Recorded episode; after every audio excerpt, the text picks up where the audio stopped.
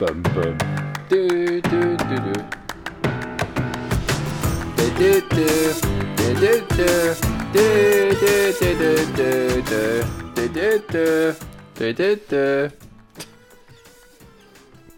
Du, Radio, Folge Nummer 70. Ja, wir sind heute mal wieder nur zu zweit. Ronny, erklär doch mal, warum sind wir heute nur zu zweit? Weil wir uns heute noch aufgefallen ist, dass wir unbedingt einen Podcast aufnehmen müssen. Ich da war, weil wir äh, was zu schneiden hatten, nämlich äh, das Beitragsvideo zur X-Mess-Con, wo wir nämlich jetzt letztes Wochenende da waren. Und ähm, ja, wie gesagt, da fiel uns ähm, auf, dass wir noch unbedingt einen Podcast produzieren müssen. Und jetzt haben wir, ich glaube, fast eine halbe Stunde nach einem verdammten Thema gesucht.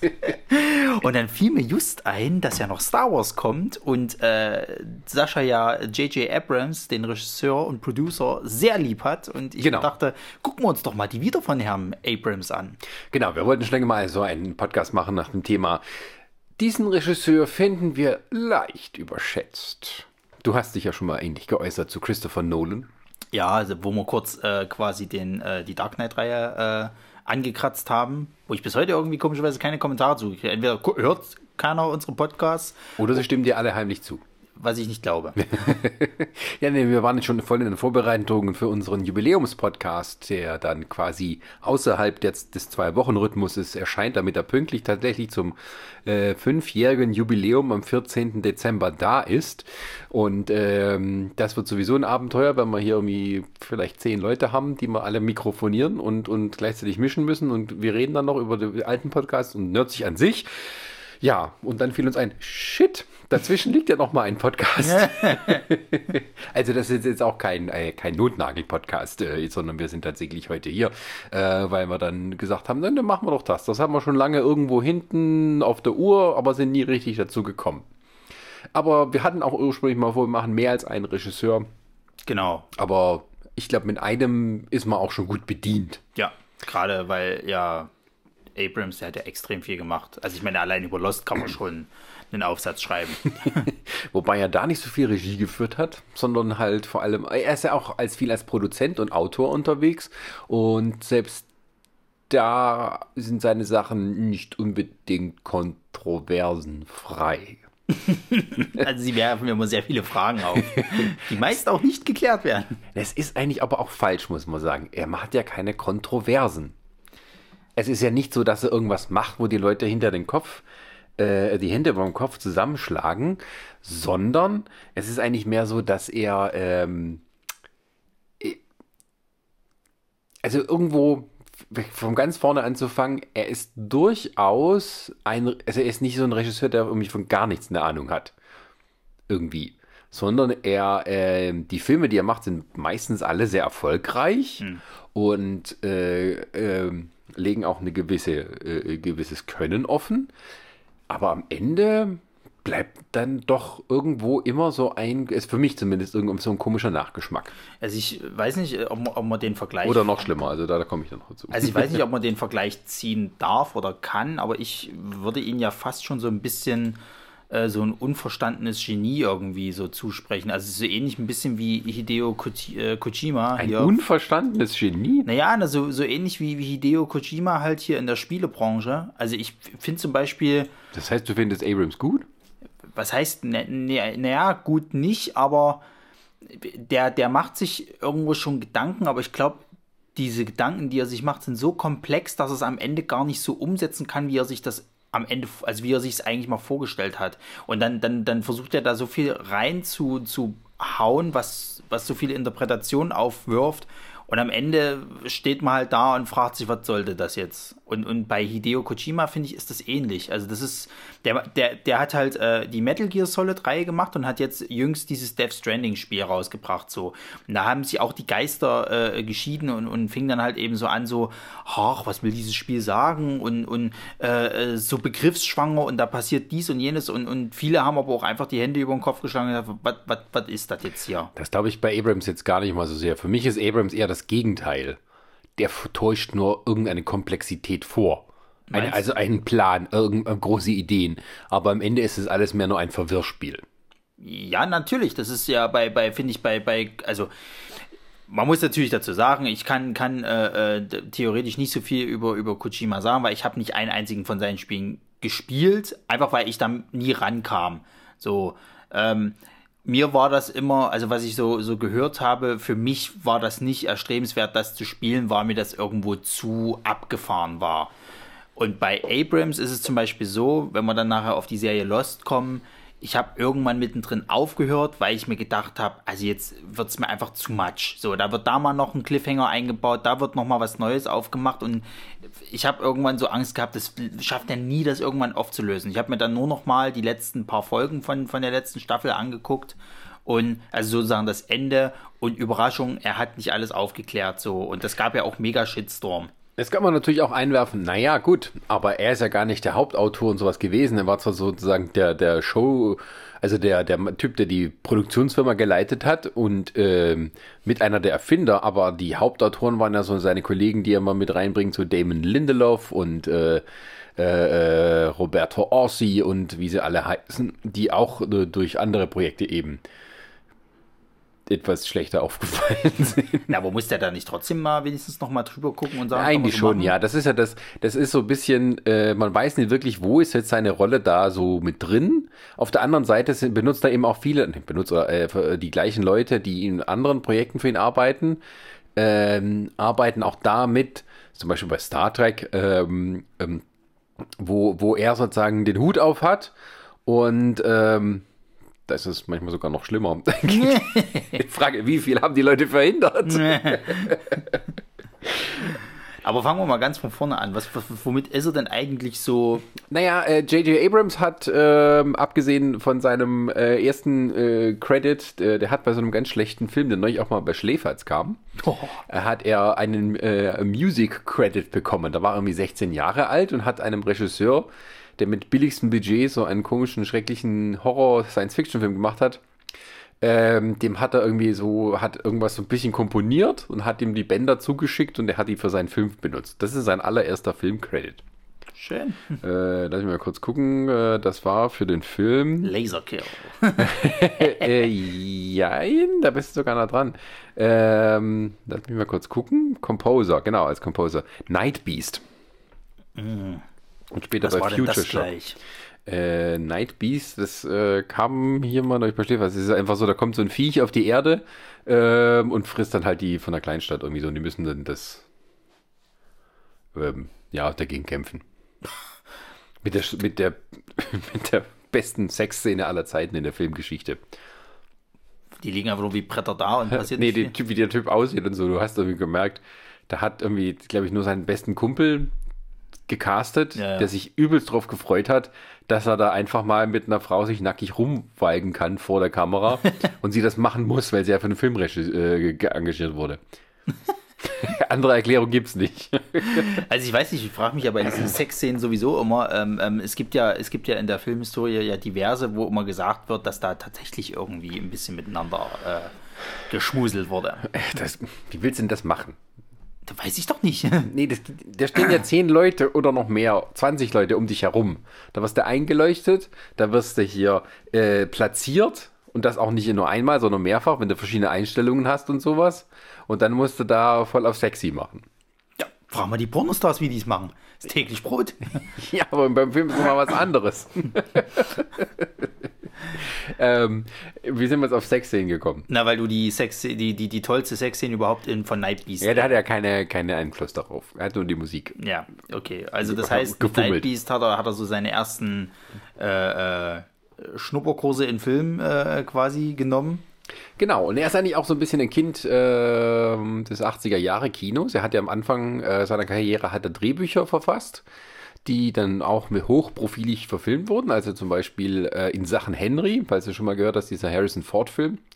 Mm, ja, mal gehört. Der spielt so einen etwas äh, kaltherzigen Anwalt und der wird äh, angeschossen und verliert irgendwie Teil seines Gedächtnisses und muss irgendwie alles nochmal neu lernen und äh, ändert seine komplette Persönlichkeit und fängt dann an, wieder sich mit seiner Familie äh, zu binden und äh, die kaputte Ehe und Beziehung zu seiner Tochter aufzuarbeiten. Ah ja. Also so eine, ja, Drama. Ja, ein klassisches Drama. Regarding Henry, in Sachen Henry heißt es.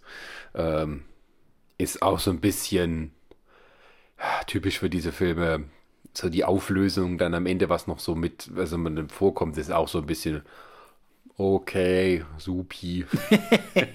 also es geht ja mehr um den Weg des Ganzen, also dass er irgendwie halt sowieso ein bisschen ein Arsch ist einfach, dass seine Tochter vernachlässigt und die Frau sowieso und dann wird er angeschossen bei einem Überfall einfach und das Leben muss dann quasi von neu beginnen und er ist dann irgendwie halt nicht mehr der eiskalte Superanwalt, sondern entdeckt dann seine eigene Menschlichkeit wieder. Aber ist es nicht dann wahrscheinlich im Allgemeinen so, dass es bei, bei Abrams mehr um den Weg geht, als vielmehr das Ziel? Ja, ja, also bei dem Film ist es halt zum Beispiel so, der sagt, das einzige Wort, was er sagen kann, nach seinem Dings, nachdem er aus dem Koma dann wieder kommt, ist Ritz. Das kriegt er raus, weil das irgendwie das Einzige noch was im Kopf dann ist. Und dann denkt er, sein äh, Physiotherapeut, äh, er meint Ritz, Ritzkekse, die es mittlerweile auch hierzulande gibt, ähm, er meinte, dann kommt aber raus, nein, das war das Ritz Hotel. Da hat er sich nämlich immer mit seiner Geliebten getroffen. Oh. Wow, was für eine äh, Offenbarung. ja, äh, aber er hat auch zum Beispiel hier Dings gemacht, Forever Young, also er hat das Drehbuch geschrieben. Das ist ein hm. Film mit Mel Gibson. Hm. Kennt, ob du den kennst. Ja, ich habe auch schon mal gehört. Aber Mel Gibson irgendwie so Experiment im Zweiten Weltkrieg, äh, quasi Captain America Light. irgendwie, äh, ähm, äh, wird irgendwie eingefroren auf irgendeine Art und Weise und er wacht dann in unserer jetzigen Zeit und zwei Kids finden ihn. Ich glaube, es war Elijah Wood. Ach Gott, ja. Das kam auch, das sind so diese ganzen Filme, die, die wo ich noch, wo, wo ich noch ganz, ganz klein war, immer irgendwann nachmittags im Fernsehen irgendwo auf ProSieben oder RTL liefen. Genau, und ähm, ähm, ja, das ist also so Drama, äh, action abend Also die verstecken den, der weiß nicht, wie er mit der Welt heute sage umgehen muss ja, ja. und sowas. Und da ist noch irgendwie kleine Romanze bahnt sich an, aber er liebt eigentlich seine, seine alte Geliebte und sowas. Und am Schluss findet er die auch wieder und die ist eine alte Frau. Und dann setzt bei ihm aber der Zellverfallprozess ein und am Ende ist er auch alt. Und dann küssen die sich, die alten Leute und yay. Ja, wir haben ja, halt ein paar Jahre geklaut, aber ansonsten schöne Liebschaft. so, so die, die, klassischen 80er, 90er Filme, ja, ja. wo man noch eine normale Handlung von Anfang bis Ende nee. hatte mit, mit dem Charakterentwicklung und so weiter. Ähm, und so kam der ins Filmbusiness rein. Und äh, was hat er, glaube ich, noch gemacht? Hier steht es auch noch mit Taking Care of Business. Ich glaube, das ist eine komische Verwechslungskomödie. Mhm. Filofax. Ich bin du und du bist ich. Also so ein bisschen wie hier, ähm, ja. ist er doch gleich hier mit, mit, mit John Travolta und, und äh, Nicolas Cage. Nein, nein, nein. Das geht irgendwie so um Typ, ein Businessmann und ein normaler Typ und der eine, die verwechseln ihre Kalender, also die Filofax, das waren für diese Kalenderbücher, die man hatte, ja. verwechseln die miteinander und der eine kommt links und der quasi der arme Typ geht in das Business-Ding rein. Ach so. Und so ich hatte jetzt scheiße. gedacht, dass es vielleicht sowas so, so typisch ist, diese, so nee, zwei Leute, Komödie. die sich gleich aussehen und dann werden die ausgetauscht. Das gab es doch auch schon. Im Prinzip Mal. ja, aber auch nur aufgrund seines, seines äh, Kalenders. Naja, also wie die Glücksritter. Ja, oder wie halt immer dieses. Wo die, Glücks, wo die Glücksritter aber bewusst das so gemacht haben. Alles, alles eine Variante von Der Prinz ja. und der Bettler. Richtig. ähm, und äh, dann er, glaube ich, einer der Autoren von Armageddon. Ach Quatsch. Ja, ja. Von, von, von Bay, der? Ja. Und da sieht man schon die ersten Berührungspunkte. Ich, ich war irgendwie einer von 25 Autoren, glaube ich. Also äh, vielleicht war es der, der dann auch die, die Geschichte mit diesem äh, äh, schickt doch ein Bohrerteam hoch, anstatt Astronauten das Bohren beizubringen. also ich weiß nicht, aber das, das aber gerne so ein typischer Film, der irgendwie ähm, ja äh, keine Ahnung. Also der hat der hat die gecrediteten Autoren aber wahrscheinlich noch viel, viel mehr, die da rumgeschraubt haben, sodass dann am Ende der Film keine, keine Sau mehr wusste, wer was geschrieben hat. Und vielleicht hat, äh, ist das von J.J. Abrams am Ende irgendwie, keine Ahnung, vier Seiten oder so. ich weiß es nicht. Ähm, aber ähm, ja. Äh, und dann hat er seine erste Serie produziert. Und das war Alias, oder? Nein, das war Felicity. Na, schade. Felicity. Eigentlich kann man mal sagen, der Typ, der Felicity macht, macht jetzt Star Wars und Star Trek. Aber was ist denn Felicity? Das sagt mir gar nichts. Echt nicht? Nee? Äh, Felicity war. Da ging es um eine, ich glaube, eine junge Frau, die gerade erst fertig, fertig mit der Highschool. Ich lebe jetzt mein eigenes Leben ja. irgendwo in einer anderen Stadt, gehe aufs College und so und muss mit dem Leben klarkommen. Wie hieß, wer, wer, wer war denn die Hauptdarstellerin? Das war, die kennt man vom Sehen, warte, ich gucke nochmal nach äh, Felicity, Carrie Russell. Carrie Russell. Das sagt mir alles gar nichts. Ach ja, genau. Nee, äh, die genau, kommt aus der Highschool und folgt ihrem Highschool-Crush, also den sie zuerst verliebt war und dann mit ihm nahe ist und also quasi wird erwachsen, äh, ist aber noch nicht richtig erwachsen. So eine Coming-of-Age-Story mit Carrie Russell. Die macht, glaube ich, heute die Americans oder hatte die Americans gemacht. Ah ja. Ähm, und Carrie Russell, ähm, ah ja, war auch mal bei Mission Impossible bei. Na sowas. so trifft man sich wieder. Und ist in Star Wars Episode 9 in einer Rolle. Naja. äh, äh, ja, das war so eine typische 90er Jahre Coming-of-Age-Story. Und ähm, wofür diese, es war halt auch so ein bisschen, es ist Soap Opera Hochglanz. Mhm. Und wofür die Serie bis heute im Gedächtnis geblieben ist, waren nicht die tollen Storylines, die ja, aufregenden neuen Innovationen erzählerischer. Nein, die Frau hatte eine wunderbare gelockte Mähne, ja. wo sie überall so fotografiert wurde. Die hatte richtig tolle Haare. Die waren halt so, äh, flossen so in ihr herunter, die Locken. Und dann hat die sich in irgendeiner Staffel, ich glaube ab der dritten oder so, hatte sich zwischen den Jinx, hat die sich die Haare kurz geschnitten. Und ab da gingen die Quoten runter. ist das kein Scherz? Aber ist doch keine L'Oreal-Werbung, verdammt nochmal. Ja, es war wirklich so, dass das die Leute, die das gerne geguckt haben, so ähm, befremdet hat, dass die aufgehört haben, das zu gucken. Okay. Also die Serie war nur so wischiwaschi und so äh, nichts Wichtiges eigentlich. Ja. Und die ähm, Hauptdarsteller, ich weiß glaube, es war auch so einfach so, ne, die irgendwie, ich glaube, kann auch sein, dass die halt irgendwie, es passte zur Figur, dass die mal eine neue Frisur sich zulegt. Mhm. Und das hat die Leute so abgeschreckt, dass sie gesagt haben, nee, das gucke ich nicht mehr. Und das war noch vor Internetzeiten. Also es war so quasi ein interner Shitstorm des Fandoms. Aber das ist doch wirklich lächerlich, das, das also ist, jetzt das mal ist, ganz ehrlich. Nee, das ging so, glaube ich, als Felicity-Effekt in die Fernsehgeschichte ein. Aber also jetzt mal ganz ehrlich, das ist ja nun wirklich lächerlich. Also da, musste, da, da, da muss man aber auch wirklich mal sagen, dass Zuschauer echt bekloppt sind oder ja. Fans ziemlich bekloppt sind. Ne, also, es ist halt, es ist, glaube ich, die Serie war so oberflächlich, dass das sowieso jetzt nicht wichtig war, äh, was da alles passiert ist. Aber es ist tatsächlich, ähm, ja, passiert. Ähm, aber die Serie war irgendwo auch ähm, wichtig, weil aus diesem Felicity kam die Idee für Alias. Also J.J. Abrams hatte mal so die Idee und dachte irgendwie so, Felicity, was wäre denn jetzt, wenn Felicity tatsächlich in Wirklichkeit eine Geheimagentin wäre? So aller James Bond. Wie, wie kommt man denn von dem Gedanken auf diesen anderen Gedankengang? Das macht ja gar keinen Sinn. Und hat dann quasi dann diese Idee einfach weiterverfolgt und hat dann Alias gemacht. Ich weiß nicht, ich, also für, für mich klingt das so ein bisschen, als, als ob J.J. Abrams wie so ein kleines Kind ist, mit, mit, mit ADHS quasi, der, der sich nicht äh, alle paar Minuten aufs, aufs nächste, äh, also auf irgendwas konzentrieren kann, sondern immer wieder einen neuen äh, schnellen Gedanken hat, Gang hat.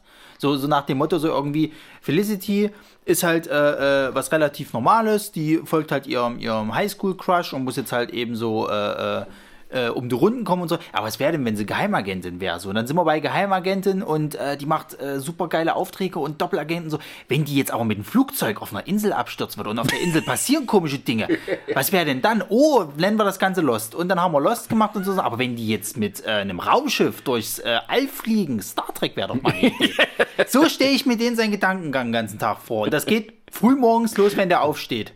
äh, ja, also äh, hier, ich habe gerade mal kurz IMDb aufgemacht. Da steht quasi, also äh, die hat ihre Haare abgeschnitten und das Network hat aber die Show verschoben auf einen anderen Tag. So. So. Ähm, und äh, das Network hat dann quasi die Schuld den kurzen Haaren zugeschoben. Ah ja. Und ähm, genau. Und dann durften die anderen ihre Haare nicht mehr schneiden. Aber es wird auch, ja, es wird, das wurde quasi, war keine Idee der Schauspielerin, sondern es wurde ins Skript geschrieben. Von Abrams und äh, seinem Kumpel, mit dem er die Serie gemacht hat. Naja, wie gesagt, das ja, wieder bei der kurz, kurz, äh, der, der, kurzen, der kurzen Leitung, dass das quasi. Aber ich finde, das, das ist eigentlich ein schönes Sinnbild für, für, für J.J. Äh, Abrams. Du fängst irgendwie gut an und dann schreibst du schreib rein, schneid deine Haare und ab da geht alles bergab. Das ist wie mit Star Trek, so ab der Hälfte des Films. Aber Jetzt zu Star Trek kommen wir ja noch. Kommen wir erstmal zu Alias. Weil also, Alias habe ich persönlich nämlich damals immer gerne eigentlich geguckt. So, mich hat das am Anfang auch recht gut gecatcht tatsächlich. Ich habe das am Anfang auch geguckt und habe dann aber schnell festgestellt, dass das irgendwie doof ist. Das ging mir, glaube ich, wie viele Staffeln gab es? Fünf gab es da, glaube ich, oder? lief ziemlich lange, ja, ja. ja, ja. Und ähm, Jennifer Garner wurde dadurch berühmt. Richtig. Und ich weiß noch, das wurde mir irgendwann zu doof ab dem Zeitpunkt, wo die, glaube ich, dann bewusst die Seiten gewechselt hatte und nicht mehr für diese interne Firma gearbeitet hat. Also da, da sozusagen. Das war ja so, am Anfang war sie ja quasi halt hier in dieser Firma drin, ihr Vater ja auch. Genau. War und ihr Vater war doch, eine College-Studentin. Genau, ihr Vater war doch irgendwie am Anfang, war der, glaube ich, schon Doppelagent. Und der hat sie irgendwie dann auch in dieses Doppelagenten-Ding, glaube ich, reingebracht. Und dann ist sie irgendwie hat die die Seiten gewechselt, hat aber immer noch mit für die Firma gearbeitet und irgendwann konnte sie das wohl irgendwie nicht mehr. Und da wurde es mir dann, glaube ich, zu kompliziert. Ich krieg's schon mal gar nicht mehr so richtig zusammen. Ich weiß nur noch, dass es mir irgendwann so dumm geworden ist, weil dann auf einmal du dir nicht sicher warst, wer hier überhaupt noch zu wem gehört. Auf einmal waren alle Doppelagenten. Da stand das schon immer fest, dass hier irgendwie äh, äh, der, der äh, Statist Nummer 18 schon immer irgendwie Doppelagent war. Der ist dreimal hinten durchs Bild gelaufen und dann in einer Folge kam dann irgendwie mal raus, ah ja, nee, der hat auch schon immer für die andere Seite gearbeitet. Na, deswegen hat er uns verraten.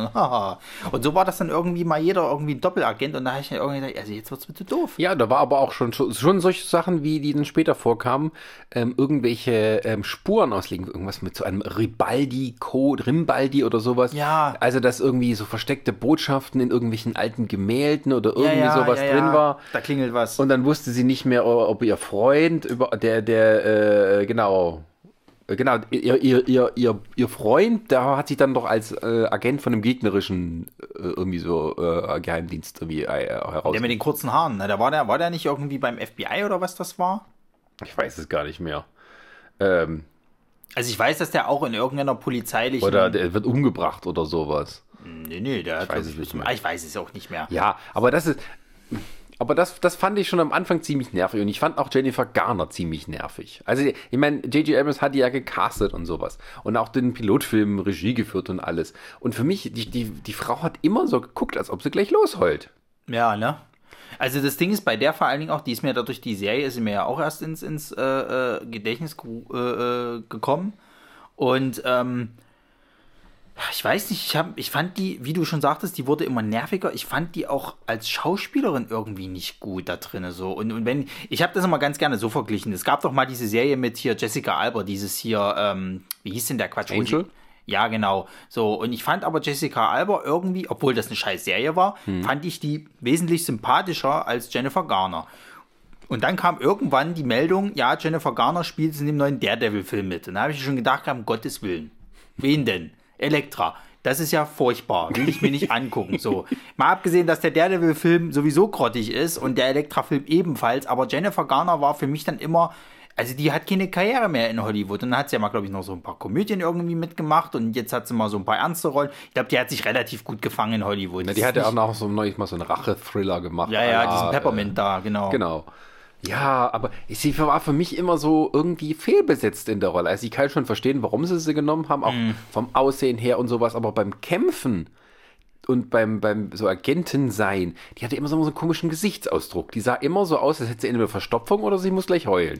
Ja, auf der einen Seite fand ich es ganz gut, dass sie eine genommen haben, die augenscheinlich jetzt nicht so, so übersexy-mäßig war, sozusagen, sondern sie hat ja schon relativ Also kein, harte... kein Charlie-Engel, sozusagen. Ja, na, sie hat ja relativ harte Züge im Gesicht, so.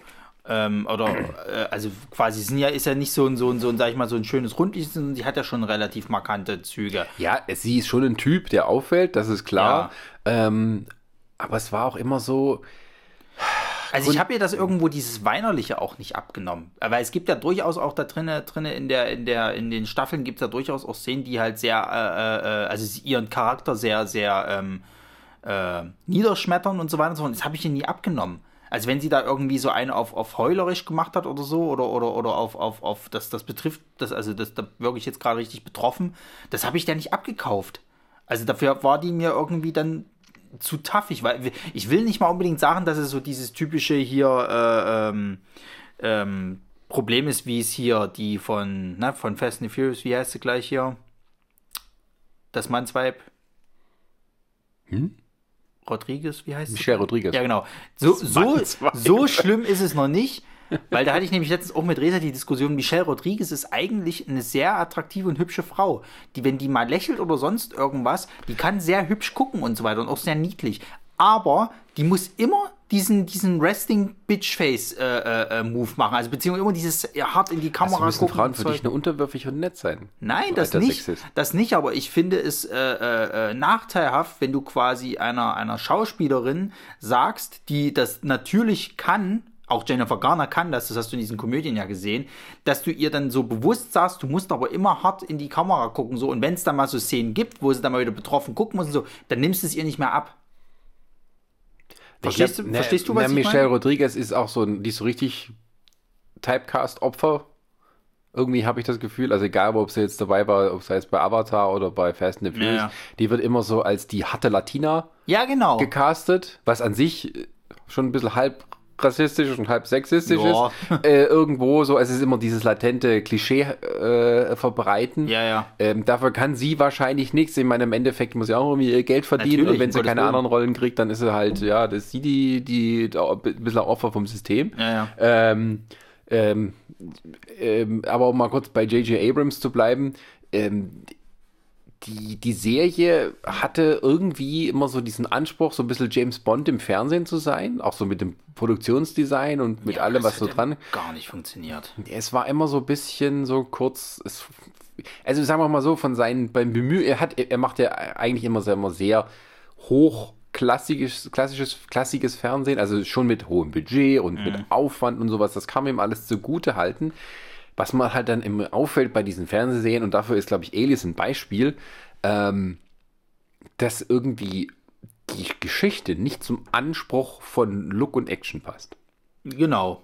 Das ist immer da, da ist, wo es runterfällt. Und das ist ein Problem, was ich in allen anderen Sachen von ihm auch sehe. Genau. Und ich glaube, es gibt bestimmte Ausnahmen, wo das aufgefangen wird durch Leute, die sich dafür mehr Mühe geben. Aber er hatte auch seinen Stamm an äh, Autoren, die mhm. eher so mit bekannt waren, auch jetzt gerade, wo ich das mal aufgemacht habe, also wer damals bei Alias angefangen hat oder sich langsam mit hochgearbeitet, das ist eben auch Alex Kurtzman und Roberto Orsi, die äh, später Star Trek und Transformers und sowas gemacht haben. Kurtzman macht jetzt die neuen Star Trek-Serien für, für die, für die Streaming-Sachen.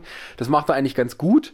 Ähm, ich weiß halt nicht, wie weit er sozusagen vorher allein verantwortlich dann entscheiden konnte. Aber zum Beispiel Josh Applebaum gehört mit dazu, der eben auch, der ist für die Turtles-Filme zum Beispiel die neuen, hat er das Drehbuch, die Drehbücher geschrieben. Der gehört, zum, der gehört mit zu den Michael Bay-Leuten. Ähm, Drew Goddard war mit dabei, der vorher, glaube ich, bei Buffy war und sowas. Es ist schon irgendwie so, ein paar Leute tauchen immer mal wieder bei so ähnlichen Sachen auf. Ähm, äh, und ähm, viele davon sind auch später dann bei Lost sozusagen auch mit untergekommen. Und ähm, ich weiß nicht, also ich glaube, Alias hat die Leute alle so ein bisschen, ich fand alles bei, bei, bei Alias so ein bisschen überbewertet, von, also auch von was Kritiker daran so toll fanden, wenn man es dann sieht, da, weil ich bin nicht dran geblieben. Ich habe es maximal, glaube ich, bis zur zweiten Staffel geguckt und mal immer wieder rein, weil halt doch irgendwie auch Action da war und es war ja ne, kein Streaming oder sowas, sondern es lief halt da mal, mhm. da guckst du rein. Ähm, und äh, also es war schon am Anfang hat mich aufgeregt, habe ich damals mit meinem Mitwohner und besten Freund geguckt, der Pilotfilm, haben wir glaube ich zusammen gesehen und mhm. sowas. Und was fällt da als erstes auf? Da wird irgendwie ein, ein Auto mit einer, mit einer Raketenwerfer sozusagen in die Luft gesprengt. Mhm. Das Ding fliegt nach vorne, die Motorhaube haut's weg. Und was siehst du? Das Auto hat keinen Motor. Weil die für den Stunt den rausgenommen hatten, damit es besser fliegt. Aber das haben die im Film gelassen. Ja, gut, ich sag mal so, das sind vielleicht mal so kleine Anfängerfehler, die, oder was heißt Anfänger, was, was sind mal so kleine Sachen, wir sind ja alle Menschen, das kann man dem mal irgendwo noch ein bisschen verzeihen. Was ich nicht verzeihe, und da kommen wir dann zum nächsten, zu Lost, das ist halt diese Serie. Das kreide ich dem bis heute an, das Ding. Weil also ich weiß noch, damals Lost war so eine Serie, wo man es immer davon hatte früher quasi, du bist äh, äh, in die Schule gegangen und hast dich dann immer ausgetauscht, was, da, was, was so gerade die Serie der Woche oder des Monats, des Jahres, was auch immer gerade war. So, und dann ging es immer so nach dem, oh, hast du gesehen, gestern ist das und das passiert. Und dann ging es los mit Theorienspinnen so. Was man heute im Internet quasi macht, das war früher eben so auf dem Pausenhof. Ne? Damals war ich schon im Studium, aber gut. Ja. Macht mich immer noch äh, traurig. Wann war denn Lost? Ich weiß gar nicht mehr. War ich da schon noch in der Schule oder bin ich ja auch schon äh, irgendwie... Das war ab 2000 2004. Oh, da war ich schon in der Ausbildung. Naja, ist ja egal. Irgendwo habe ich mich jedenfalls immer mit, mit, mit Leuten darüber unterhalten. So. Und ähm, da ging es halt los, dass der, also auch diese Pilot-Epifolge oder Pilotfilm, wie du es auch immer nennst, mega spannend und auch ein Kram nach dem anderen aufgebaut. So Sachen wie, also das Flugzeug stürzt halt ab, das geht ja schon mal richtig gut los. So, dann äh, äh, so Geschichten halt, dass da auf dieser Insel ein Eisbär ist. So, wo, wo kommt der Eisbär her? Was hat der in dieser, in diesem äh, Ich möchte äh, ein Eisbär sein. ja, ja. Äh, schwarzer Rauch war irgendwie auf einmal ein Thema, so eine komische Rauchbestie. Und dann, dann, dann, also es wurden sehr viele Mysterien halt eben äh, schon im Pilotfilm. Mega spannend, bleibst du dran. So. Das ging irgendwie bis zur ersten Staffel gut, wo du dann, glaube ich, der Cliffhanger von der ersten Staffel war, glaube ich, dass sie diese komische, äh, ähm, diesen Bunker gefunden haben. Genau. Diesen Eingang von dem Bunker. Ja, das Ding war ja auch, dass, dass Lost tatsächlich so gut war in der ersten Staffel, aber das ist, ich finde, Lost ist genau ein absolut, das ist das absolute Beispiel, wie J.J. Abrams arbeitet. Ja. Ich meine, ich weiß nicht, wie weit das sozusagen Einfluss hat. Ich habe es gerade nochmal geguckt, tatsächlich haben Alex Kurtzman und Roberto Orsi nichts mit Lost zu tun gehabt. Es war dann doch Damon Lindelof und so. Ähm, aber was, was mich immer dran gestört hat, auch bei allem anderen, was er macht, ist dieses Auslegen von Spuren, dieses, dieses Geheimnis um Geheimnis vorführen und wie löst sich's jetzt auf. Aber er weiß nicht, wie er es auflöst. Bei keinem einzigen hat er es da gewusst. Und es zieht sich durch bis Star Wars. Naja, es gab ja, es gab ja immer, damals bei Lost gab es ja immer dann diese, diese Theorie, oder sagen wir, vielleicht war es auch ein offenes Geheimnis oder, oder was auch immer, ähm, dass du ja damals nicht wusstest, schaffst du es überhaupt, deine, deine Serie quasi zu Ende zu erzählen, bevor sie abgesetzt wird. So. Also hat er quasi diesen Trick angewandt, ich hau halt immer wieder neue Cliffhanger rein, um die Leute eben an der Stange zu halten, dass die ja bleiben und wieder einschalten. Ja. Somit kriege ich die nächste Staffel äh, äh, quasi gesichert und kann immer weitermachen. Und dann war der aber hatten die so viel Kram quasi ausgelegt, was da alles war. Sei es diese Statue mit sechs Zähnen, sei es immer noch dieser Eisbär, dieses Rauchmonster. Auf einmal waren noch andere Leute dort mit auf der Insel, von denen du an der ersten und zweiten Staffel nie was gesehen hast. Die gab es dann auf einmal auf der Insel und die waren auch schon immer da. Dass die Insel durch die Zeit reisen kann, dass äh, quasi irgendwie noch ein religiöser Aspekt mit dabei ist und so weiter und so fort. Und ähm, dass die, glaube ich, einfach den Überblick äh, verloren haben um das alles aufzulösen. So. Und ich habe dann irgendwann, glaube ich, das war die vierte oder, oder, oder die dritte Staffel, irgendwann habe ich gesagt gehabt, jetzt reicht's. Weil da hatten sie äh, schon mehreres wieder angeteasert habt, dass sie es auflösen wollten.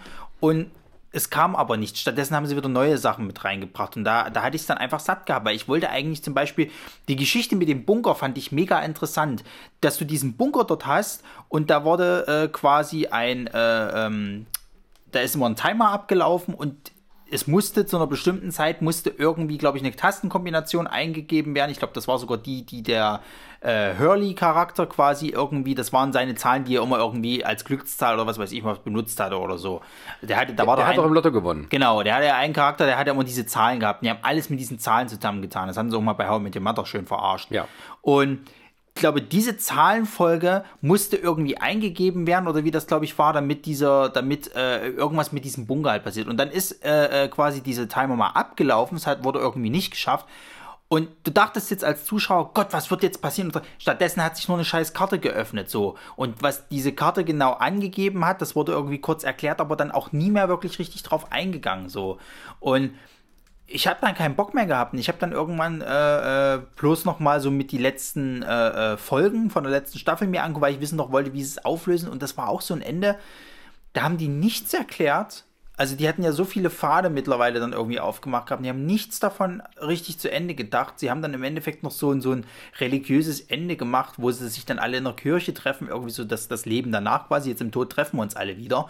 Und haben das im Endeffekt so ausgelegt, dass die Charaktere das Wichtigste in der Serie waren und dass diese Charaktere, die auf dieser Insel waren quasi, wie einen gemeinsamen Himmel halt teilen. Das heißt, ähm, fand ich sehr interessant, keine Person, die die in ihrem Leben, es gab ja noch Leute, die haben halt nachdem die auf dieser Insel waren, haben die ja noch ein langes Leben gehabt und so weiter. Keine Person war für die so wichtig in ihrem Leben wie diese Person, die die auf der Insel getroffen haben, als dass die nochmal mit denen im, im, im Afterlife sozusagen halt das verbringen dürfen. Mhm. Was totaler Müll ist eigentlich. Also gerade auch diese, diese, ähm, äh, was jetzt Je Jessica Biel, nee, ist nicht Jessica Biel, oder? Angeline Lilly. Ja, genau. Die hatte doch äh, die weibliche Char Charakterin da, da gespielt. Ich komme, ich weiß nicht mehr, wie ihr Name war. Und Die weibliche Hauptfigur halt. Genau. Und dieser Jack-Charakter sozusagen halt war ja ihr Love Interest, mehr oder minder so. Und dann treffen die sich eben dann in dieser Kirche, also quasi im, äh, nach dem Tod halt wieder. Und dann sagt sie zu ihm, ich habe dich so vermisst irgendwie. Und die hat ja aber danach noch gelebt. Das heißt, die hat nie wieder jemanden gefunden, der so wichtig für sie, also sie muss ja ein extrem einsames Leben geführt haben. So, die müssen ja alle ein richtig beschissenes, einsames Leben Also die nach noch- dieser Insel geführt Sind die haben. noch von der Insel runtergekommen oder wie ist das? Sogar zweimal. Die waren sogar mal von der Insel zu runter und sind dann wieder zurück auf die Insel, weil Jack zu, ihr- zu denen immer gesagt hat, wir müssen wieder auf die Insel, weil irgendwie noch gewisse Sachen wohl nicht, nicht geklärt waren oder, oder gemacht haben. Das ist dann halt so abgedriftet in so re religiösen Fanatismus versus Wissenschaft sozusagen. Daraus bestand dann im Endeffekt die Serie. Und ich weiß noch, die haben nach der Serie, wo das dann das Staffelfinale vorbei war und sich richtig viele Leute dann aufgeregt haben, da war ja dann die große Zeit des Internets, sind die dann in, ins IMDb-Forum und haben dann versucht, nochmal so Fragen zu klären. Und da wurde auch die Frage mit diesen Ziffern geklärt, sozusagen. Was bedeuten diese scheiß Ziffern, die Hurley die ganze Zeit hatte? Ja, da haben wir uns keine Gedanken gemacht, wir fanden das einfach ganz witzig. Das war die scheiß Erklärung, wo ich mir sage, was, was, was ist das denn? So, ich meine, klar, ähm, er, also Abrams hat jetzt äh, quasi, war ja mehr Producer dann am Ende noch, aber das heißt ja trotzdem für mich, er muss ja immer noch mal drüber gucken, was da los ist sozusagen. Halt. Der hat ja sein Writing-Team und die, die müssen ja trotzdem ihm irgendwie noch Rechenschaft abliefern. So. Und also muss er sich meiner Erachtens nach das auch aufsetzen, dass wenn er quasi, also wenn das, das, das, das Schreiberteam nicht Na, na, weiß. entweder er hat es abgesegnet oder es war ihm egal. Richtig. Und keins von beiden ist besser. Also, Genau, also bin, bin ich immer an dem Punkt, wo ich halt sage, selbst wenn das Schreiberteam nicht weiß, was diese Scheißzahlen, um jetzt mal das Beispiel eben weiterzunehmen, wenn die nicht wissen, was diese Scheißzahlen zu bedeuten haben, sondern es einfach nur so aus Jux und Tollerei sozusagen, es ist doch mal nett, sowas zu machen. Ja, und vielleicht fällt uns später noch was Lustiges genau, dazu ein. dann ist er meiner Erachtens nach mit dafür verantwortlich, dass das eben so in die Hose gegangen ist. Und das ist halt so ein Ding, wo, wo, also wo man es heute zum Beispiel sagen kann, die jetzt von mir aus die Regisseure von, oder die, die, die, die, äh, ja doch die Regisseure von Game of Thrones und so, wo, wo du dann immer sagen kannst, na, mal sehen, was die noch in ihrer Karriere, jetzt haben sie ja mit Game of Thrones und drei. Bei Abrams war das ja meiner Erachtens nach damals nicht anders. Das war vorbei, das Lost-Ding, und du bist immer erstmal mit Skepsis dran gegangen, wenn du irgendwo gehört hast, J.J. Abrams ist mit dabei. Also war es zumindest bei mir. Und Naja, und so hat sich das ja ähnlich auch fortgesetzt, wenn ich jetzt mal ein anderes Beispiel kurz reinschmeißen darf, wenn wir jetzt noch bei den Produzentensachen sind. Das war ja etwa ähm, Cloverfield. genau. Das war auch so, der Typ von Lost macht eine Art Horror-Footage, Found-Footage-Film, wie sie ihr noch nie gesehen habt. Und am Ende war es im Prinzip eine Art Godzilla. Ja. Also, der Film ist aber auch so, es wird nichts erklärt, wirklich, woher dieses Monster kommt. So, es ist einfach nur, wir sind hier jetzt sozusagen mittendrin. Es fängt immer mit einem tollen Bild an, also diese, ähm, ähm, der Kopf der Freiheitsstatue, Ja, der ja. mir entgegengerollt kommt. Das ist genauso wie bei, bei Lost. Ne? Wie fängt es an? Alle Menschen erwachen gleichzeitig an einem Strand. Flugzeug ist abgestürzt und keiner weiß, was passiert ist und wo sie sind. Ja. Das ist ein schönes Startbild. Und so ist es dann auch bei diesem Found-Footage-Film, äh, mit dem man halt super Werbung machen konnte in, dann im Trailer. Ja. So. Und, ähm, und eigentlich geht es ja nur ums Überleben. Also so, als wäre man in einen Godzilla-Film reingeschmissen worden oder so einen anderen Monsterfilm. Und wie würde man reagieren? Und man, man läuft quasi durch die verschiedenen Punkte durch. Keiner weiß, was das Militär tut dich abblocken. Und am Ende ähm, sterben sie, weil sie sozusagen nicht vom Atomschlag rechtzeitig irgendwie von Manhattan fliehen können. Ja. So. Und ähm, das ist konzeptionell nicht schlecht, aber man merkt auch, zu welchem Material es Abrams hinzieht. Also nicht erklären, Spuren auslegen. Es ist bei diesem Film, bei Cloverfield funktioniert es insoweit tatsächlich, weil es halt nicht wichtig ist. Es geht sozusagen nur um das Abenteuer, weil es bei diesem Monsterfilm ja auch nicht wichtig ist, woher das Monster kommt. Genau. Darauf können sich die heutigen Godzilla-Macher vielleicht auch eine Scheibe von abschneiden, indem man nicht alles übererklärt. Aber ähm, es ist, ist, für mich ist das immer, es gibt so bestimmte ähm, Sachen, die sich halt zeigen. Und, ähm, und das negiert für mich vieles von dem, weswegen er zum Beispiel so hochgelobt wird.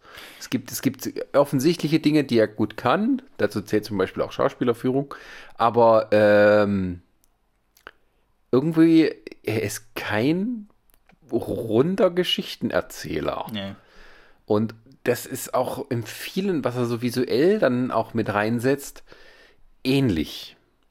Na, wie, wie, wie ist denn das bei ihm, ähm, mit, mit, mit, wo wir jetzt bei, gerade bei Cloverfield sind? Hatte der die nachfolgenden zwei, die in diesem Universum spielen sollen, hat er da mitproduziert? Die hat er, soweit ich das sehen kann, lass mich kurz, er meint, ich meine, also jetzt, Bad Robot ist seine Firma, die so als die hochgehypteste ist. Ja. Ähm, die ähm, hat ja jetzt gerade einen mega Deal abgeschlossen mit Warner. Ja. 250 Millionen Dollar. Hätte sogar noch mehr haben können, wenn er bei anderen Firmen wie Apple oder, oder, oder äh, Netflix gelandet wäre.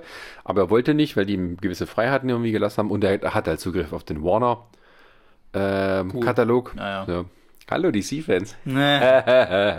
ähm, äh, doch, Cloverfield und so Paradox und Lane, das hat er alles produziert. Ja, sehr gut. Weil da, da hast du ja wieder die nächsten Schwächen. Also bei dem, bei dem, du merkst ja, dass die auch schwächer werden, die Dinger so. Wo der erste Cloverfield ja dieses, dieses ähm, Found-Footage-Ding noch war.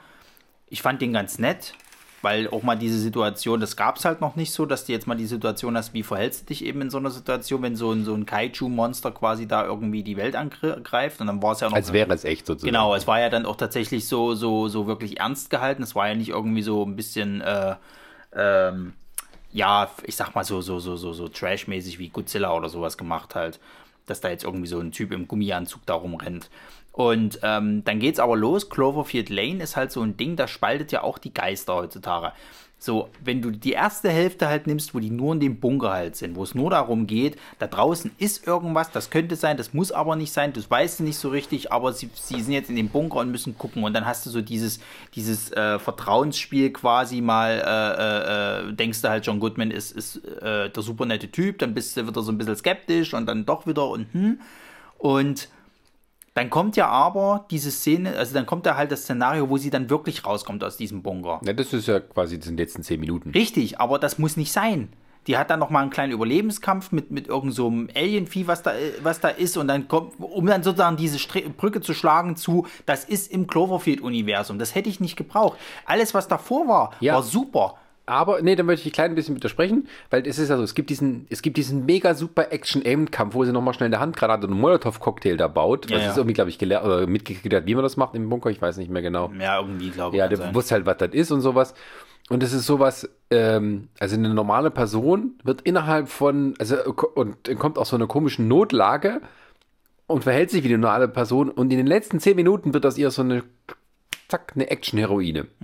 Und ähm, hätte man diesen Endkampf weggelassen und dann fährt sie eben weg und du siehst aber diese letzte Szene, sieht man, da gehen so Blitze und dann sieht man, der, der Himmel ist voll mit so Raumschiffen. Ja, ja. Hätte man das drin gelassen. Also, oh Scheiße, es war doch so, hat er recht. Das wäre viel geileres Ende gewesen. Also du meinst quasi dieser Endkampf nicht? Genau, und sie Vieh? fährt einfach weg. Sie Das meine ich ja. Und dann aber äh, dieses Endbild, wo die da quasi diesen Ja, ja, Feld ja, entlang das fährt. meine ich ja. Also ich fand das gut, dass alles, was in dem Bunker gespielt hat, war gut gemacht und so weiter und so fort. Und wo sie dann rauskommt, das ist ja dann der Kniff sozusagen. Natürlich muss die Story irgendwie auflösen. Und natürlich wussten wir alle, da wird irgendwas äh, sein. Das, das, das wird nicht so sein, dass sie einfach nur verschleppt ist von dem Typen. Wenn der Film Cloverfield Lane heißt. Richtig, deswegen wird da, da wird schon irgendwas sein. Aber hätte es mal dann wirklich so gemacht, dieses, dieses mit, dass diese nochmal gegen irgendein Vieh kämpfen muss, das ist absoluter Quatsch. Das muss nicht sein.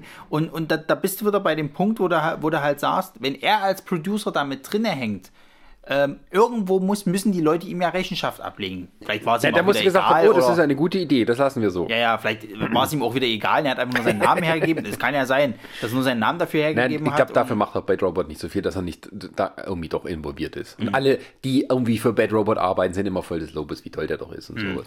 Naja, und dann kommst du halt zu dem dritten Film, zu diesem Paradox. Äh, Son oder wie der hieß, der ja absoluter Quatsch war, wo es ja dann irgendwie so um. Paralleluniversen geht und dann erklärt wird, dass ja dadurch, weil die da irgendwie mit so einem neuen, äh, mit so einer Raumstation quasi, wollen die irgendwie, ähm, ich weiß gar nicht, was die eigentlich machen wollen. Ich weiß bloß, dass sie es irgendwie schaffen, dass das Pa- Paralleluniversum aufgemacht wird und dadurch kommt dieses Vieh erst oder mehrere Viecher wohl auf die Erde. Und das sind auch nur die letzten paar Sekunden des Films oder letzten paar Minuten, wo das Vieh nochmal gezeigt wird, um zu sagen, haha, das ist, spielt im Cloverfield-Universum. Was kein, also es muss nicht sein. Und der Film selber war auch nicht so gut. Also der war auch wieder viel mit Verwirrspiel und so weiter und so fort. Und, und äh, es ist nicht so richtig klar, wer, wer hier ein falsches Spiel treibt und, und, und bla. Der war nett, aber das war halt auch nichts rund. Das war so wieder so dieses typische, wo du heute sagen würdest, ja, das ist so ein typischer Netflix-Film halt. Der, der ist okay. Ja, der hat es ja nicht mal ins. Kino geschafft, der wurde dann irgendwie für Nee, Netflix nee, ja direkt aufgekauft dann und hat dann, ja. ja, ja. Und ähm, da wurde das einzige Interessante war, den haben die ja irgendwie so, wo, bei irgendeinem, war das bei dem Super Bowl danach einfach spontan Ja, ja, das veröffentlicht. war so ein, das war so ein Shadow Drop, ja. Ja, und ähm, ja. Er hat übrigens auch Joyride geschrieben. Ich weiß, den habe ich nie gesehen. Ich auch nicht. So ein Horrorfilm. Da war, glaube ich, zum ersten Mal auch Produzent. Ähm, Und, ach, guck mal, der junge Paul Walker. Ähm, ja. Das, das ist, er war ja zu der Zeit, mit, mit Alias, mit Lost in the Star war er so gerade voll am Aufsteigen. Mhm. Ähm, und, und Cloverfield, das war jetzt eigentlich mehr so ein Nebenprodukt. Aber da war schon so, er, er gibt seinen Namen her, also sind ja, uh, der Typ von Lost und sowas. Aber die Serie noch nicht zu Ende, das wussten wir ja dann noch nicht. Mhm. ähm, und dann kam aber sozusagen sein erster großer Auftritt, wo er tatsächlich kann, hier dein erster Feature-Film, den du zur Regie führst. Und das war Mission Impossible 3. Ja. Man muss dazu im, im Kontext auch sagen, Mission Impossible 3 kam ja sechs Jahre erst, nachdem der zweite lief. Das war, glaube ich, auch zu der mal nach der, dem Couchhüpfen von Tom Cruise. Ja, ich glaube. Der so ziemlich, also äh, mit dem öffentlichen Image jetzt nicht so, also eher weit unten war. Ja, ja. Und da kam dann die Idee, nehmen wir doch den und vielleicht kann der so ein bisschen auch diesen Franchise wiederbeleben. Und ähm, bei dem, bei dem ist es mir tatsächlich das erste Mal den seine Handschrift so aufgefallen, was der so für typische Shots macht. Ja, und ich finde, er hat seine Sache eigentlich sehr ordentlich gemacht. Ich habe aber das Gefühl, dass alles, was sozusagen gut an dem Film ist, äh, und mit diesem Stil zusammen, dass das eher ein starker Tom Cruise, der auch Produzent von dem Film war, der, der das auch mit in, die, in diese Richtung gelenkt hat. Das glaube ich aber auch. Weil ähm, ich glaube, das war doch einer von denen, wo sie, wo sie, glaube ich, gar nicht mehr so sicher waren, ob sie die Filme danach noch weitermachen wollen. Na, es war so ein bisschen Make or Break, weil irgendwie, der war irgendwie so sechs Jahre lang nichts. Es war auch, keiner hat danach geschrien irgendwie. Ja, weil das Ding war ja, der zweite Teil ist ja von, von John Woo damals gemacht worden. Der war ein Riesenerfolg. Ja, ja, natürlich, aber trotzdem im, Nach, im Nachgang wurde jetzt alles immer so ein bisschen belächelt, weil das halt so dieses typische John Woo Hongkong Action Kino, was dann damals schon gar nicht mehr gefragt wurde. Das musste in eine andere Richtung gehen und vor allen Dingen haben auch viele gesagt, also sie wollten es ein bisschen real, realistisch haben. Naja, das Ding ist, war zu der Zeit, wo Mission Impossible 2 kam, hat das funktioniert aber das war so ein Film seiner Zeit. Wenn du den danach nochmal geguckt hast, dann fandst du das vieles als sehr lächerlich, weil dieses ja, ja. Taubending, dass die halt von Motorradrädern springen und dann irgendwie alles mit bisschen Zeitung so, das war einfach nicht mehr aktuell. Und dann hat man gesagt gehabt, also wir müssen das ein bisschen wieder in eine ernstere Position drehen, die ganze Geschichte so. Also zumindest in so eine Position. Ich meine, Mission Impossible war immer schon ein bisschen die Serie. Ja, ja, klar. So ein bisschen, äh, hatte so ein gewisses Fantasy-Element so mit drin, ja. in Anführungsstrichen. Also diese, oder Science Fiction, sage ich jetzt mal so. Ähm, aber mit, mit John Woo hatte man es dann völlig übertrieben. Ja. Und, äh, und ich, das war dann so ein bisschen runter mit dem äh, und dann dafür aber, ja, äh, war es dann halt, ähm, ich fand, ich fand ihn einen, den habe ich glaube ich später gesehen, weil die, ähm, die habt ihr nicht im Kino gesehen. Nee, irgendwie ging es mir vorbei. Ich fand immer so schön, wie Stephen Colbert dazu gesagt hat. Der neue Actionfilm mit Tom Cruise. Mi. ja, stimmt, weil sie ja aus dem, aus dem M, ja, ja. Ähm, ich habe ähm, den, hab den glaube ich, im Kino damals gesehen. Ich bin mir auch nicht mehr sicher. Und ich fand den aber nicht so stark. Also ich kam halt von John Woo, ne? also von, von dem Mission Impossible also, sie haben, und fand das richtig gut. Und das fand ich schon wieder so irgendwie so, ah. Na, sie haben es nicht übertrieben, sie haben es tatsächlich ein bisschen tiefer gehalten. Also von wegen, ja, sie haben es realistischer nicht, gemacht. Es geht halt. nicht um die Weltrettung. Sie haben, und das ist wieder auch so typisch Abrams, sie haben so einen ganz, ganz klassischen MacGuffin drin gehabt, diese Hasenpfote. Mhm. Keiner wusste, was da um was es ging, keiner wusste, was, was, was das für Auswirkungen hatte. Wir müssen diese Hasenpfote kriegen also, wenn du, wenn du Filmstudenten oder Medienstudenten beibringen willst, was ist ein MacGuffin, dann guckt euch diesen Film an. Weil in diesem ganzen Film wird nie erklärt, weswegen die auf der Suche sind, aber das ist auch nicht wichtig, weil das ist ja ein MacGuffin sozusagen. Also irgendein Objekt und das alle hinterher sind, das aber im Prinzip gar nicht wichtig ist als solches, sondern ja. es geht nur um die, um die Jagd danach und wie die, wie die Action dann funktioniert. Ja. Hitchcock, kann man alles nachlesen. Nee. ähm, und ähm, was ich gut fand an dem Film war, ähm, wie heißt er? Du meinst ähm, hier, ich weiß den Bösewicht, ne? So, Mann, das ist peinlich. Ähm, Arthur Seymour, Seymour äh, Hoffman. Äh, äh, Philipp Seymour Hoffman. Ja. Philipp Seymour Hoffman. Ich hab's der, halt mit Namen. Der so ein genialer Schauspieler ist und der ist halt, der ist halt dieser fette Typ, der irgendwie nicht so, aber der ist so fies auf seine Art ja, und Weise und so eiskalt. Ähm, und ähm, der, der ist großartig. Also ist, Mission Impossible hat nicht so viele gute Bösewichte. Das ist, halt Witz, das ist, der Witz an der ganzen Sache. Ich habe mir letztens. Äh, aber das ist auch wieder typisch Abrams. Guter Bösewicht, scheiß anderes Zeug. Aber, aber das, ist auch, das ist so lustig. Ich habe mir ja dieses Jahr, oder war es letztes Jahr, ich habe mir mal so die Komplettbox von, von Mission Impossible halt, habe ich mir geholt. Weil irgendwo liebe ich die Filme schon. Ähm, sei jetzt mal dahingestellt, dass die alle unterschiedlich gut funktionieren und so weiter. Und ich meine, seit Teil 4 hat man ja dann quasi eine, eine fortlaufende Geschichte mit reingebracht. Ähm, wobei ich immer noch nach wie vor sage, von der gesamten Reihe gefällt mir der dritte Teil am wenigsten, obwohl der den stärksten Bösewicht hat. Mit einer der stärksten Bösewichte. Nicht den stärksten, also mit einem. Und das Lustige ist halt, wenn du jetzt mal Teil, Teil, ähm, mit Teil 4 hat er ja nochmal, hat, hat Mission Impossible die, die, die Reihe wieder einen Aufschwung gekriegt, ne? So. Also, ja, Teil Und die Bösewichte waren aber gar nicht so gut, weil die kaum, du wusst, äh, du hattest das eine ungefähr, scheißegal. Du hattest eine gewisse Motivation, aber die waren irgendwie so gesichtslos, die Leute. Also, ähm, der Vierer äh, ist für mich immer noch der, der stärkste aus allen, was bisher. Genau, weil der so eine schöne runde Geschichte hat. Ja, aber das ist dann wieder Brad Bird. Ja. Das ist nicht, das hat nichts mit Abrams zu tun, obwohl er quasi offiziell mit Bad ja, ja. und so drinsteht. Das ist, das ist Brad Bird. Ja, ja, aber ich meine jetzt, wenn du das mal vergleichst sozusagen halt, bei dem war die Story runter beim vierten Film, dass du halt quasi, du bist immer, du hattest keine Längen da drin, du hattest keine Langeweile, sondern es ist immer was passiert, es war nicht zu langatmig, zu lang oder zu kurz oder irgendwas die Action ist zu lang. war immer, es war alles on war, point. War übertrieben, aber übertrieben gut. Ja, also mit genau. dem draußen dranhängen und sowas und mit der Technologie, wie sie es einsetzt. Dann immer der Witz hat man noch mit Witz war ja zum Beispiel was, was beim dritten gar nicht mit drin war. Das war sehr ernst gehalten. War nicht der dritte, aber wenigstens der Teil, der Simon Peck eingeführt hat? Der hat mitgemacht, aber der hat noch nicht so diesen ikonischen Charakter halt. Der war ja, eine ganz, ganz krasse Neben ja. Nebenrolle gehabt. So. Hm.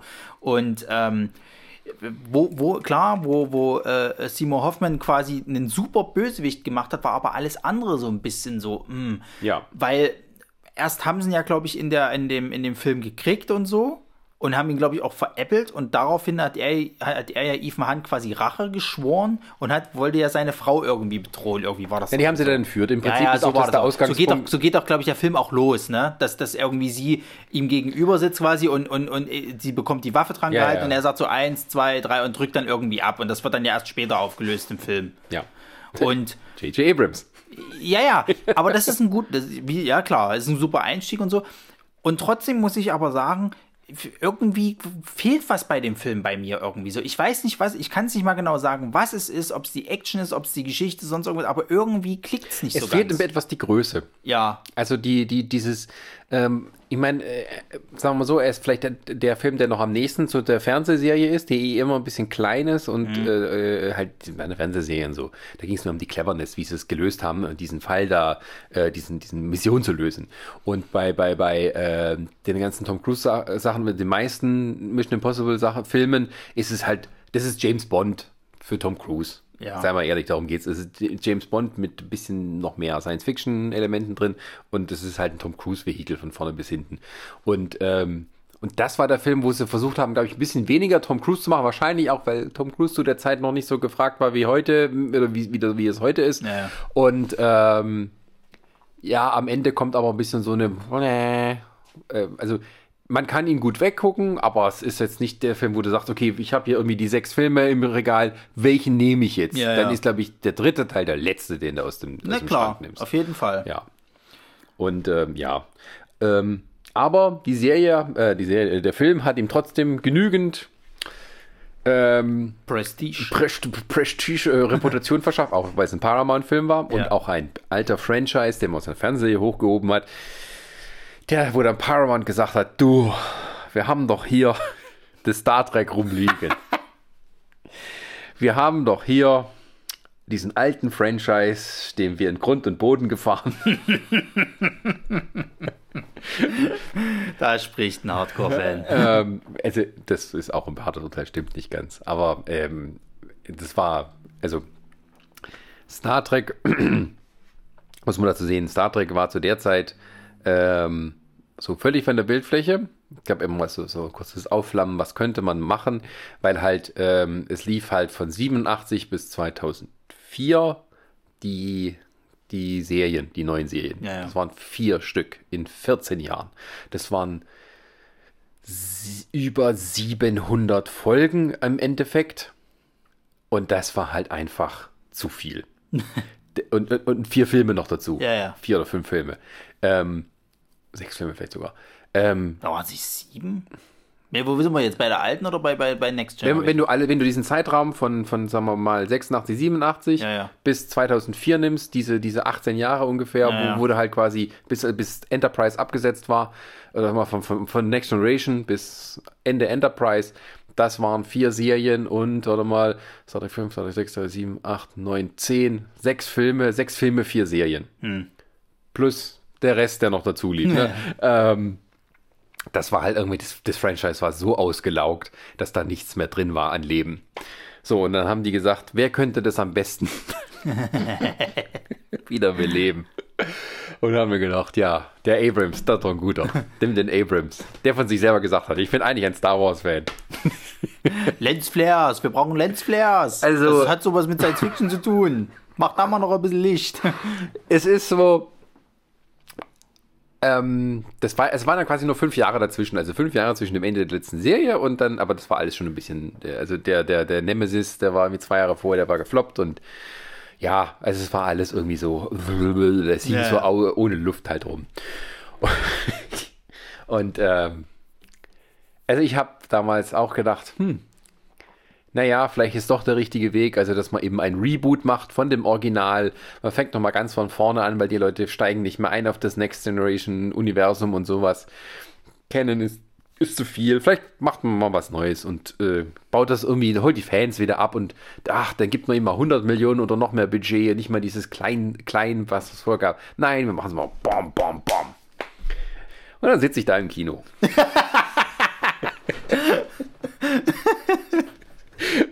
und Den Tränen nahe.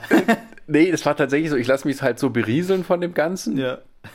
Und du hast immer so ein komisches Gefühl, als ob das sowas im Nacken zieht. und ich habe dann auch noch ein paar Tage gebraucht und dachte mir, okay, der war eigentlich auch ein großer Erfolg. Die Kritiker mögen ihn. Ich kann doch nicht der Einzige sein. ich kann doch nicht der Einzige sein, dem das auffällt. Und ähm, ich glaube, der, der, diese, diese Star Trek-Filme, die, die erschlagen dich erstmal. Das ist auch voll mit Absicht. Die erschlagen dich mit Effekten, mit Action und einer Wucht, wo du am Ende erstmal dich sortieren musst und dann äh, habe ich auch Kritiken dann gelesen, auch nicht nur sozusagen in Foren oder sowas, sondern eben dann auch von den ähm, von, von normalen Filmkritikern, auch die Star Trek mögen und kennen und sagen, was war das für eine Scheiße? was war das für, für ein merkwürdiges Ding, wo du merkst, keiner, der da dabei ist, hat entweder nicht den Mumm gehabt zu sagen, das müssen wir anders machen, oder einfach nicht das Interesse, an irgendwas zu respektieren, um was es bei Star Trek geht. ähm, es ist halt wirklich nur ein oberflächliches Geblubber, ein oberflächliches Nachgemache von Star Trek. Ähm, ich finde also alles, also Abrams kann einiges, aber alles, was, was, was, was er nicht kann, alles, was schlecht ist, sieht man in den ersten beiden Star Trek-Filmen, diesen neuen da. Ja. Ähm, weil halt, es ist nur so Action um der Action willen, die auch nicht gut inszeniert ist. Also und auch völlig bescheuert teilweise. Also so, da ist diese Plattform, die da irgendwie in, in, in, im Orbit oder halt sehr, sehr hoch in der Atmosphäre schwebt, mit der diese feindlichen Romulaner äh, sich da reinbohren in den Planeten. Da haben die immer so eine, so eine Stimmt, das war doch die Geschichte, wo die alle irgendwie so Skydiving gemacht haben und dann auf Genau. einmal äh, hier. Äh, weil die können sich nicht Zulu- runterbeamen oder das Beam ist butt. Also Ja, ja, obwohl müssen- Zulu dann auf einmal so Martial Arts äh, Tricks Genau. rausgehauen hat. Also das sind irgendwie die, die, die, die, so, die Waffen funktionieren nicht. Der hat noch seinen Kampfstock, der Romulaner. Na, ein Glück hat der Zulu sein Schwert eingepackt.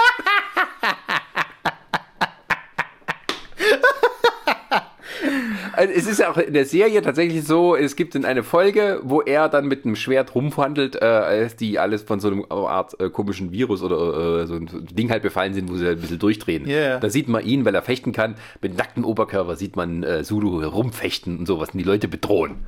Und daraus machen die nochmal eine Action-Szene, was an sich schon ein bisschen lächerlich aussieht.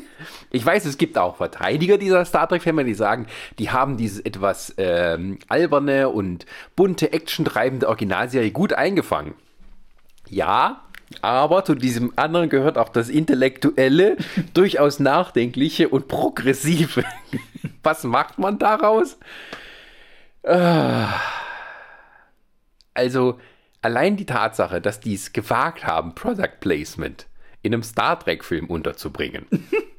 Product Play. Es gibt in der Zukunft gibt's noch irgendwie Chips und Budweiser, die die da auch bestellen und kriegen in der Bar, wo die da rumhängen. Ja, ich erinnere mich, dass es im zweiten sogar noch schlimmer war. und es, es fängt ja schon so mit an, also es gibt nur Anfang die Szene, George Kirk, also der Vater, also, äh, Thor, äh, Ja, der Chris Hems- Tor im Weltraum, Hemsworth, ja. ja, im Weltraum, ähm, wo halt die Romulaner kommen und wird dann hier, äh, opfert sich und so weiter. Kirk äh, als Baby kommt halt weg, sozusagen gerade noch so, und sein Vater ist tot.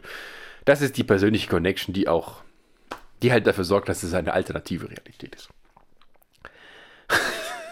und dann die nächste Szene sieht man ihn als 13-Jährigen oder sowas, der das Auto, das klassische Auto von seinem Vater klaut, von seinem Stiefvater und damit eben auf diesen, auf diesen Cliff zufährt. Das Auto stürzt ab, er kann gerade noch rausspringen und sich festhalten. Von diesem Auto, das wahrscheinlich jetzt an dem Zeitpunkt 400 Jahre alt ist und immer noch fährt. Und zwischendurch wird er halt angepiept.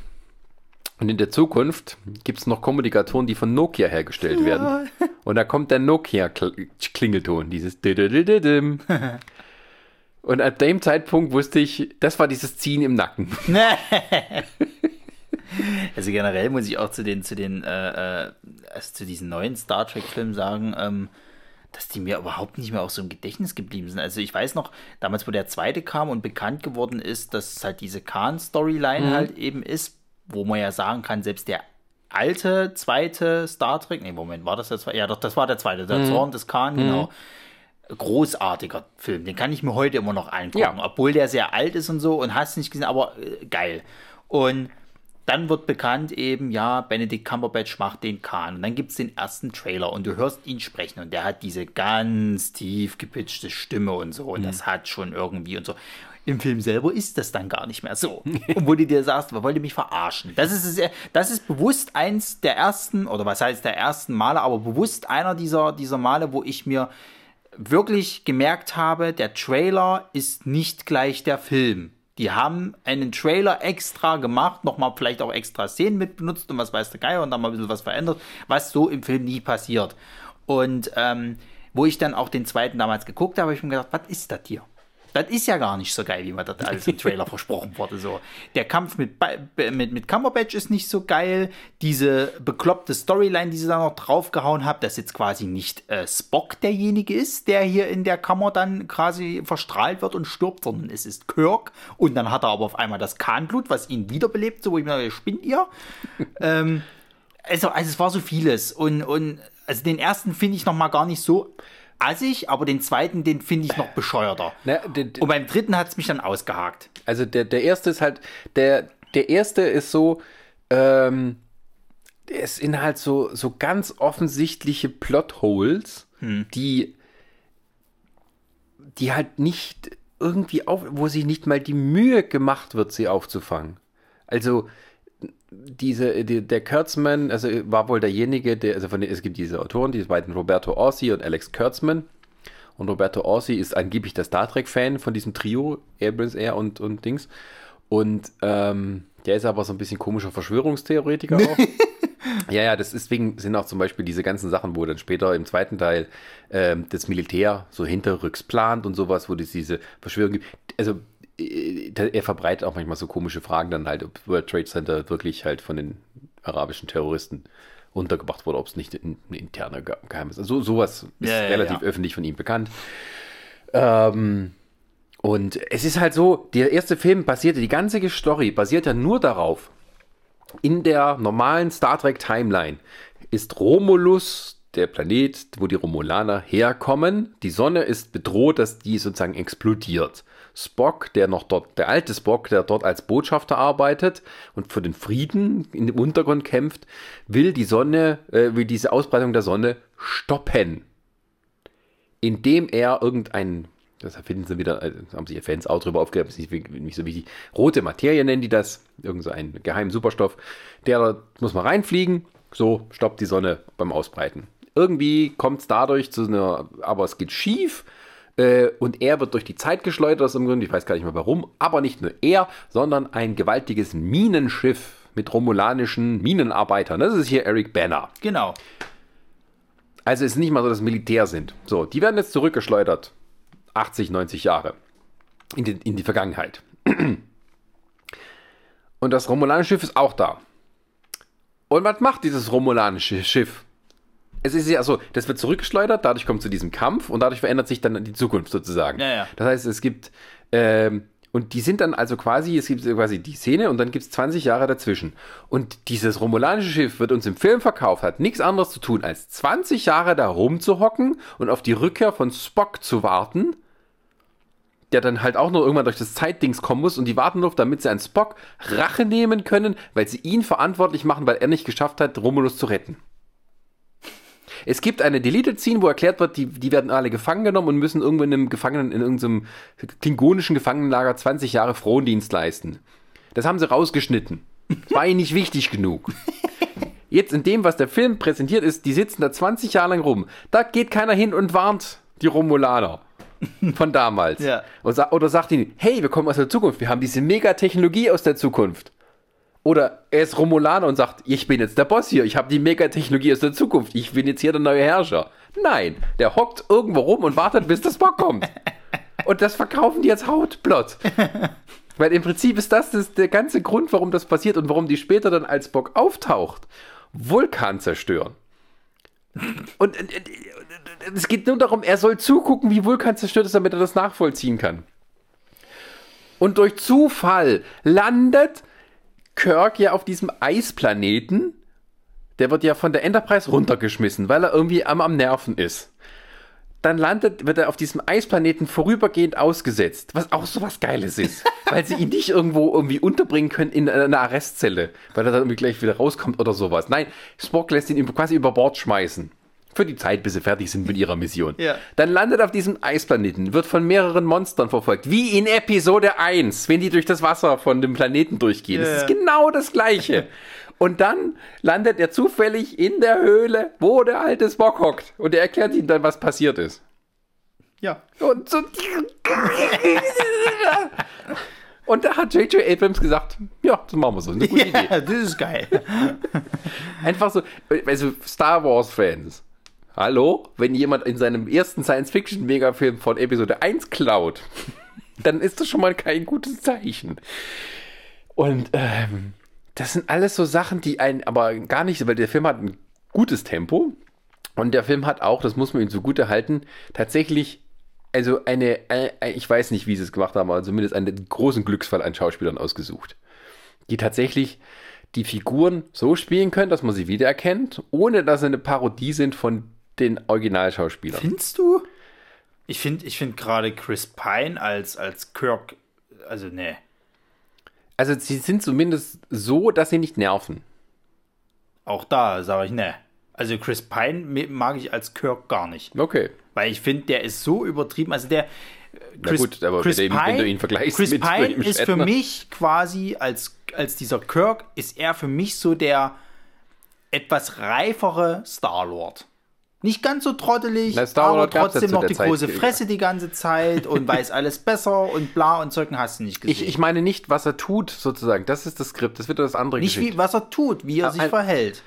Nee, ich meine einfach, wie er rüberkommt. Ob der, das ist schon irgendwo Kirk. Ja gut, ja, das erkennst du. Ich, ich meine, das ist vielleicht, das muss man jetzt wirklich an so feine Sektionen zerlegen Ja, ja. in Filets.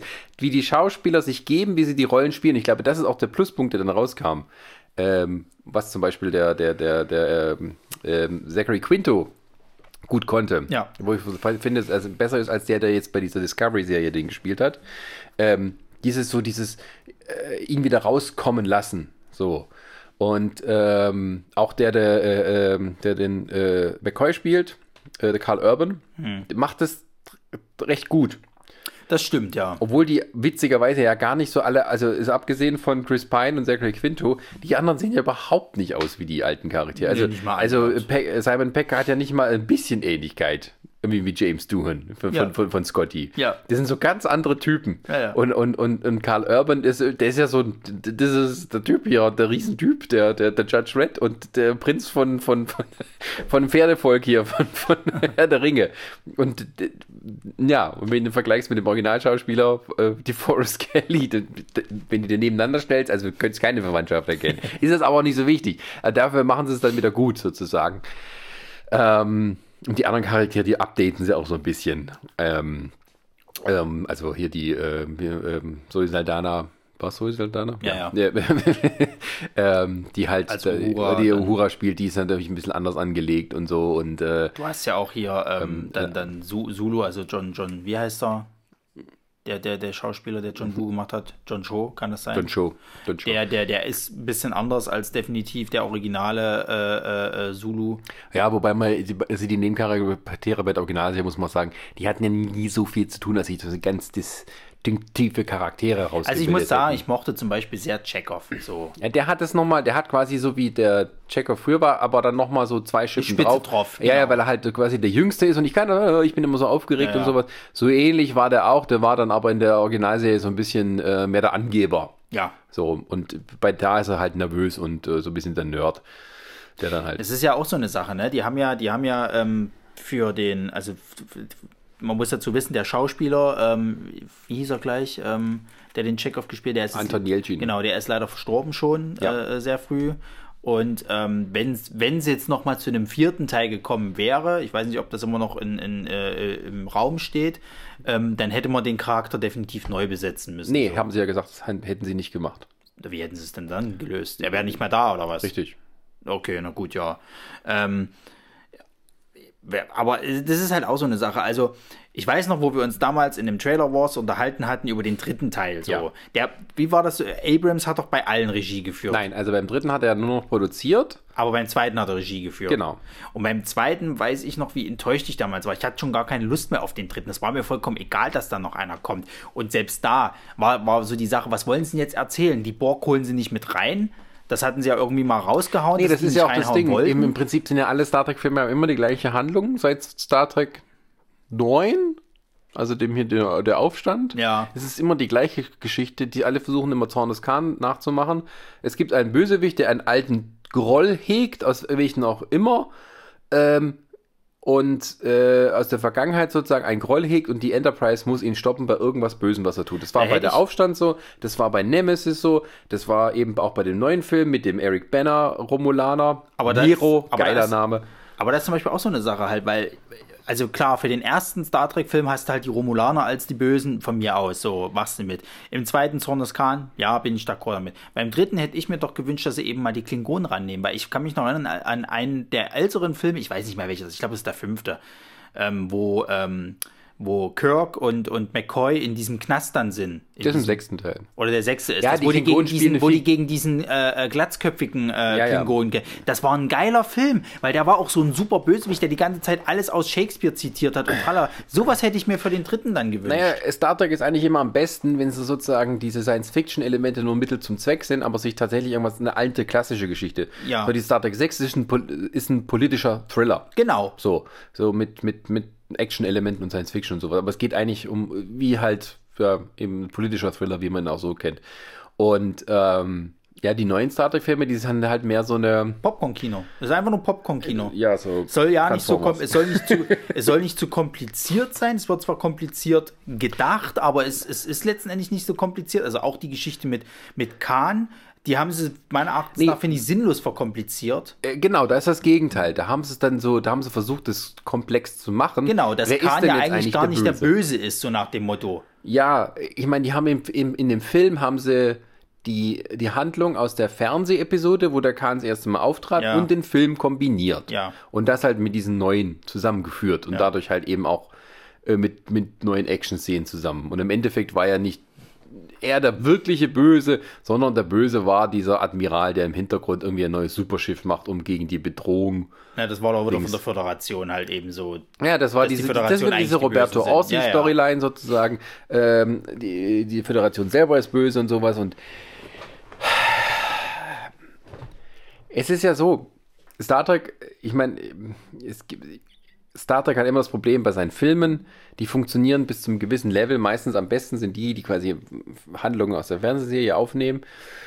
Ähm, ansonsten haben die immer das Problem, dass die irgendwie irgendwie Action liefern müssen und gar nicht so sehr das machen können, weswegen Star Trek eigentlich ähm, äh, gut ist. Das sind so intellektuelle Spiele sozusagen. Mhm. Also was wäre wenn und so und dass man eben ein moralisches oder intellektuelles Dilemma in eine spannende Handlung einbettet. Und das hat meistens auch mit den Figuren zu tun. Und das kannst du bei einem Film nicht machen oder nur schwer machen, weil es halt wirklich erstmal muss man die kennen, dann muss die Handlung gut genug sein, um sowas rüberzubringen und darf auch gleichzeitig die Leute, die es halt nicht kennen, langweilen und dann oder auch gar abschrecken. Mhm.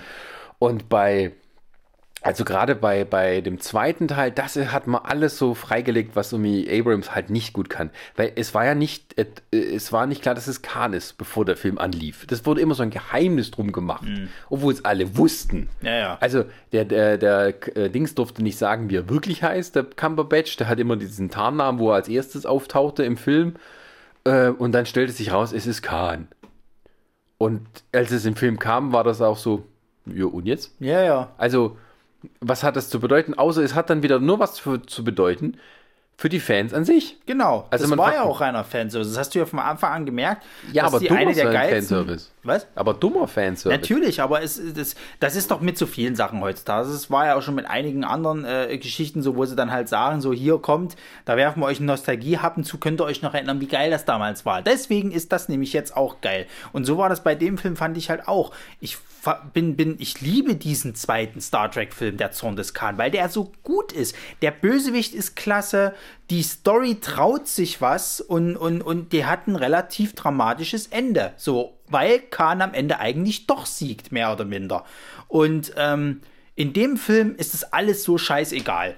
Und dann hast du aber so hoch äh, äh, äh, budgetierte und, und wirklich professionelle Schauspieler wie einen Benedict Cumberbatch, wie einen Chris Pine, die auch nicht schlecht spielen, das will ich nicht sagen, aber die es trotzdem nicht gebacken kriegen so richtig und dann, dann die Story dadurch zerfällt. Der Cumberbatch ist ziemlich gut da drin. Ja. Er ist fast schon zu gut, weil man am Ende ein bisschen auch mit ihm fiebert, ob er es jetzt schafft. Die, die, die Enterprise-Crew ist ihm irgendwo ein bisschen egal. Ja. Und dann ist auch so, na, da wird so sowas aufgebaut, von wegen, dass Spock und Kirk jetzt nun die allerbesten Kumpels sind. Und das haben die im ersten Teil nie gezeigt. Im ersten das Teil waren du die. den auch nicht ab. Nee, da waren die immer so, äh, äh, aufeinander getroffen ja. und geclasht und das war eben sowieso alles ein bisschen blöde, weil halt, die waren da alle noch quasi äh, auf der Akademie, alles Kadetten. Ähm, und äh, dann ging es darum, wer wird Captain, wenn der Captain nicht da ist, weil genau. wir alle Kadetten sind, aber so ein Schwachsinn einfach. Und ähm, die, die, äh, beim zweiten Teil wird ein quasi, oh, Zeitsprung, jetzt sind sie Kumpels genau. wie in der Fernsehserie. Sind so Zeitsprung so, zack, Zeitsprung und jetzt sind irgendwie 20 Jahre vergangen, Best Buddies. Ja, nee, wer weiß, was nicht da mal, sind vielleicht zwei Jahre vergangen oder sowas oder ein Jahr.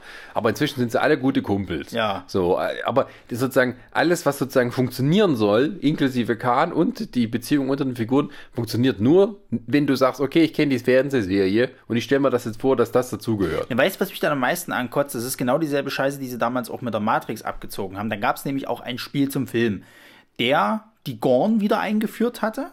Mhm. Diese, diese, wo es dann ja diese immer, wenn du bei YouTube die Best Action Scene irgendwie guckst und dann hast du immer diesen Kampf von Kirk ja, ja. so einen Gorn-Typen, mhm.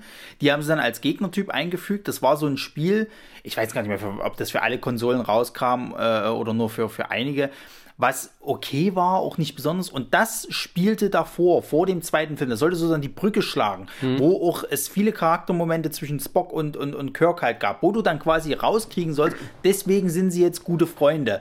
Das brauche ich nicht. Wer macht denn das? Ich meine, das, dieses Multimarketing-Ding, so nach dem Motto halt, du hast den Film, aber du willst die ganze Story äh, verstehen, dann musst du noch das Spiel spielen, du musst das Buch lesen, du musst noch den Artikel da auf der Seite XY lesen. Geh doch mal bitte noch auf unsere Webseite und hast du denn schon unsere Kaugummi-Marke äh, probiert, wo dann versteckte äh, Messages im, im, im Papier mit versteckt sind? Was, was soll die Scheiße so? Ich habe einen Film, ich bewerte nur diesen Film, ich gehe nur ins Kino, als normaler Kinozuschauer, erkläre mir das bitte innerhalb des Films und nicht mit allem anderen Scheiß drumrum. Ja, und dann wird halt noch so anderes Zeug mit reingeworfen, dass Bock und Uhura eine, eine Beziehung haben und anfangen, über ihre Beziehung zu keifen, während sie auf einer Mission sind zu einem Planeten und da mit einem Schiff da irgendwie durchfliegen müssen, durch so schweres Gelände.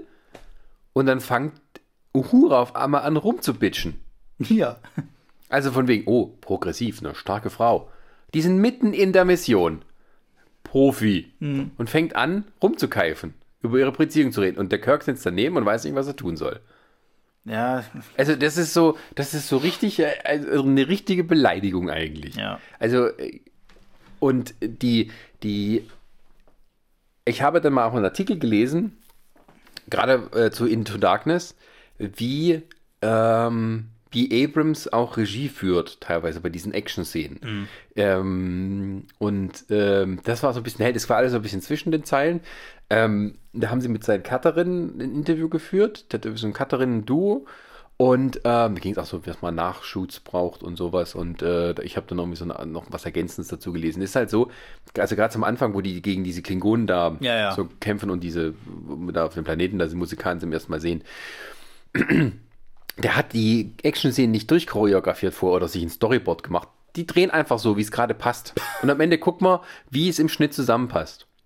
Und dann müssen sie entweder viel nachdrehen oder die Cutterinnen müssen es halt irgendwie im Schnitt lösen, dass es nach was aussieht. Und du siehst aber auch, wenn du das, wenn du das weißt und das nochmal anguckst, dann siehst du auch, wie schlampig das irgendwie auch gefilmt ist. Also, das ist so ein bisschen wie Dokumentarstyle. Aber im Prinzip ist es am Set improvisiert und dann irgendwie aufgrund der Talente der anderen Leute noch halbwegs gerettet.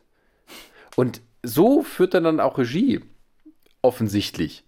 Und irgendwie, äh, Dann ist es doch aber jemand, der sich quasi eigentlich nur auf die Talente der anderen Mitarbeiter halt quasi verlässt. Er hat quasi so den Deckel auf, aber eigentlich macht er nur das Nötigste und verlässt sich auf die ich Arbeit weiß nicht, der ob, anderen. ob man Leute. das jetzt hundertprozentig da rauslesen kann. Ja. Aber es ist äh, irgendwo auch dann wieder sinnbildlich für vieles, was also wird äh, dadurch einiges auch klarer, dass er eben vieles sozusagen noch nicht weiß, wie es endet. Egal was es jetzt, ob es die Action ist, ob es die Story ist, er weiß nicht genau, wie es endet. Ich gucke mal. Hm. Immer dieses, ja, wir gucken mal, wir kriegen das schon irgendwie hin. Ne? Es ist ein bisschen lockeres Film machen. Ne? Ich habe 150, 150 Millionen Dollar zur Verfügung, dann kriegen wir irgendwas hin. So, auch mit Star Wars und so. Also, und das ist halt bei, bei gerade bei diesen, diesen Into Darkness äh, ähm, der ist, der ist auch so, so, so nichts bedeutend irgendwie, weil halt, ähm, was, was will uns der jetzt eigentlich sagen? Dass irgendwie alle scheiße sind? Und was hat denn die Enterprise Crew jetzt eigentlich da als, als Mittel dagegen, außer sozusagen, dass sie irgendwo auf der richtigen Seite stehen? Aber vorher am Anfang vom Film, da retten sie ein Volk, also da gibt es immer diese äh, oberste Direktive von wegen und dann mit einer heimlichen Mission retten sie quasi das Volk, indem sie diesen Vulkan da stoppen. Und ähm, also verstoßen sozusagen gegen ihre eigenen Gesetze. Am Ende fällt sie noch auf die Füße, weil die können die, die sehen, die, die Enterprise, die, äh, dieses einfache Volk. Und dann wird es gleich erkennbar, dass die in ihre Götterwelt mit aufgenommen wird. So, also völlig versagt sozusagen. Eigentlich genau. Das ist so der Punkt. Eigentlich ähm, sollen wir dieses Volk retten oder nicht? Sozusagen, das wäre der Kern einer ganzen Folge. ja, So, war es auch schon mal bei anderen. ja, ja. Ähm, und das ist eigentlich Star Trek, dass man sich dann damit ernsthaft auf, auseinandersetzt. ja. Und nicht, dass man daraus nur den Gag macht, dass die Enterprise irgendwie ein Tieftauchgang ist, weil halt sie würde gleich entdeckt werden. So ein dummes Gesülze. Ja, aber wir haben, zeigen jetzt diesen tollen Shot, wie die Enterprise aus dem Wasser aufsteigt. Ein Schiff, das irgendwie so scheiße schwer ist, wo auch keine. Ja, es ist halt alles so dieses, dieses ein hübsches Bild am Anfang. aber das war und damit- dann, man kann es schon erklären mit Te Technologie. Ja, aber mal, machen wir uns doch nichts vor. Also was, was die Bilder angeht von der Enterprise, ne, dass dieses, dieses, das war ja auch so, wo, wo, wo das dann bekannt worden ist, sozusagen, wie sieht denn jetzt die Enterprise aus? Dann haben sie halt das alles gezeigt und in jedem verdammten Film wird das Ding in Arsch gemacht. Und das ist nur, weil sie schöne Bilder haben wollten. Das hat keinen Sinn und Zweck im Endeffekt, das geht aber immer kaputt, das blöde Schiff. So. Ja. Wo ich mir halt sage, das haben die einmal in wie viel Filmen von den alten gemacht, haben die, glaube ich, einmal gemacht. Und das war, glaube ich, das, wo sie die, die Enterprise, äh, äh, ähm, der war das nicht das, wo sie wo sie Spocks äh, retten im dritten Teil? Genau, ne, ist ja so, in den ersten beiden Filmen, die Enterprise wird nicht Das war ja auch wird, was- Ne, die Enterprise wird nicht völlig zerstört, aber sie wird irgendwie so kaputt geschossen. Aber es war ja was, sie was erstmal wieder repariert das haben die muss. so aufgebaut, dass das jetzt was ganz was Schlimmes war. Und dann gibt es eine neue Enterprise und hat aber noch so den alten Spirit und so. Und das, Naja, es dauert und, einen und ganzen so. Film. Die haben mal im Star Trek 4. Haben die sie doch den, kein, das, das Klingonen-Ding. Genau, die doch haben dann. kein Schiff mehr. Genau. Äh, und fliegen ja dann mit diesem Klingonenzerstörer halt rum. Ja, Und, und das war halt was ganz Dramatisches. Das Schiff war jetzt halt über so viele Erinnerungen da drin und so weiter. Und dann müssen wir erstmal warten, bis naja, das aber das war aber auch so, um zu zeigen, dass Star Trek auch ohne Enterprise funktioniert. Ja, das war, aber das es- war wagemutig. Aber trotzdem war es wie, als wenn ein wichtiger Hauptcharakter gestorben ist. Ja, genau. So haben die das behandelt. In den drei Filmen ist es halt so, ach, die Enterprise ist wieder am Arsch. Nö, ja, dann Ja. bauen wir sie noch mal neu. Und das ist so, so, das, das ist halt auch sowas, was mich halt so ankotzt, wo ich dann halt merke, dass Abrams halt aber auch nicht mit Respekt mit dieser Serie umgeht. Der hat Es sich vielleicht mal damit beschäftigt, aber Ja. der hat keinen genauen äh, äh, Respekt und, und, und, und das werfe ich ihm tatsächlich äh, äh, sowohl bei Lost vor, auch wenn er sich selber mal ausgedacht hat, das werfe ich ihm bei dem Star Trek-Film vor. Und äh, man kann es, die Star Wars-Fans werfen es ihm ja auch so ein bisschen halt jetzt bei Star Wars vor, wobei sie ja mehr mit Ryan Johnson alle Probleme haben, aber mit Abrams seiner äh, Geschichte sind sie auch nicht so zufrieden. Ja, das ist halt auch so, ich, das ist so der, der wichtige Punkt dabei. Wenn ich mich entscheide, das zu machen, dann mache ich nicht ein, mein, mein, mein, mein Demo-Reel für den Star Wars-Film. Ja. Weil äh, es gibt von Honest Trailer die Verarsche dann von den Star Trek-Filmen von Abrams, Ja, ja. wo sie sagen, das ist alles nur Demo-Reel und dann zeigen sie eben Aufnahmen, wo er quasi St- Star Wars-Shots klaut für Star Trek. es sind wirklich so.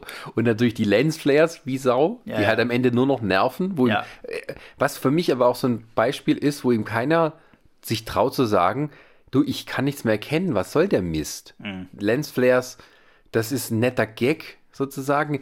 Und heutzutage, wenn du, wenn du alte Filme guckst, wo tatsächlich Lensflares, so anamorphotische Lensflares passieren, weil Ja. was ja wirklich ein schöner Effekt ist. Ähm, und dann sieht man aber, wir sind heute so komisch sensibilisiert darauf, das nur noch als Verarsche zu wahrzunehmen. Mhm. Weil halt irgendwie, am Ende ist es nur noch Parodie, hier selbst Bully-Parade. Hat das, das war eigentlich der, einer der guten Gags von diesem Bully-Parade-Film. Ähm, da sind die am Anfang auf der, auf der Enterprise, sozusagen, nee, wie heißt das da? Traumschiff Surprise. Traumschiff, auf, auf der Surprise. So. Und es ist halt, es ist genauso gefilmt wie ein Abrams-Film. Voll die Action, harte Männer und Lensflares überall und so. Und dann, ja, was ist da los? Kann man einen Lensflare ausschalten? Ja. Ne, also, und alle, Ja gut, man muss, und das ist, ja, was ich kurz noch sagen wollte, äh, auch mit dem Respekt und sowas.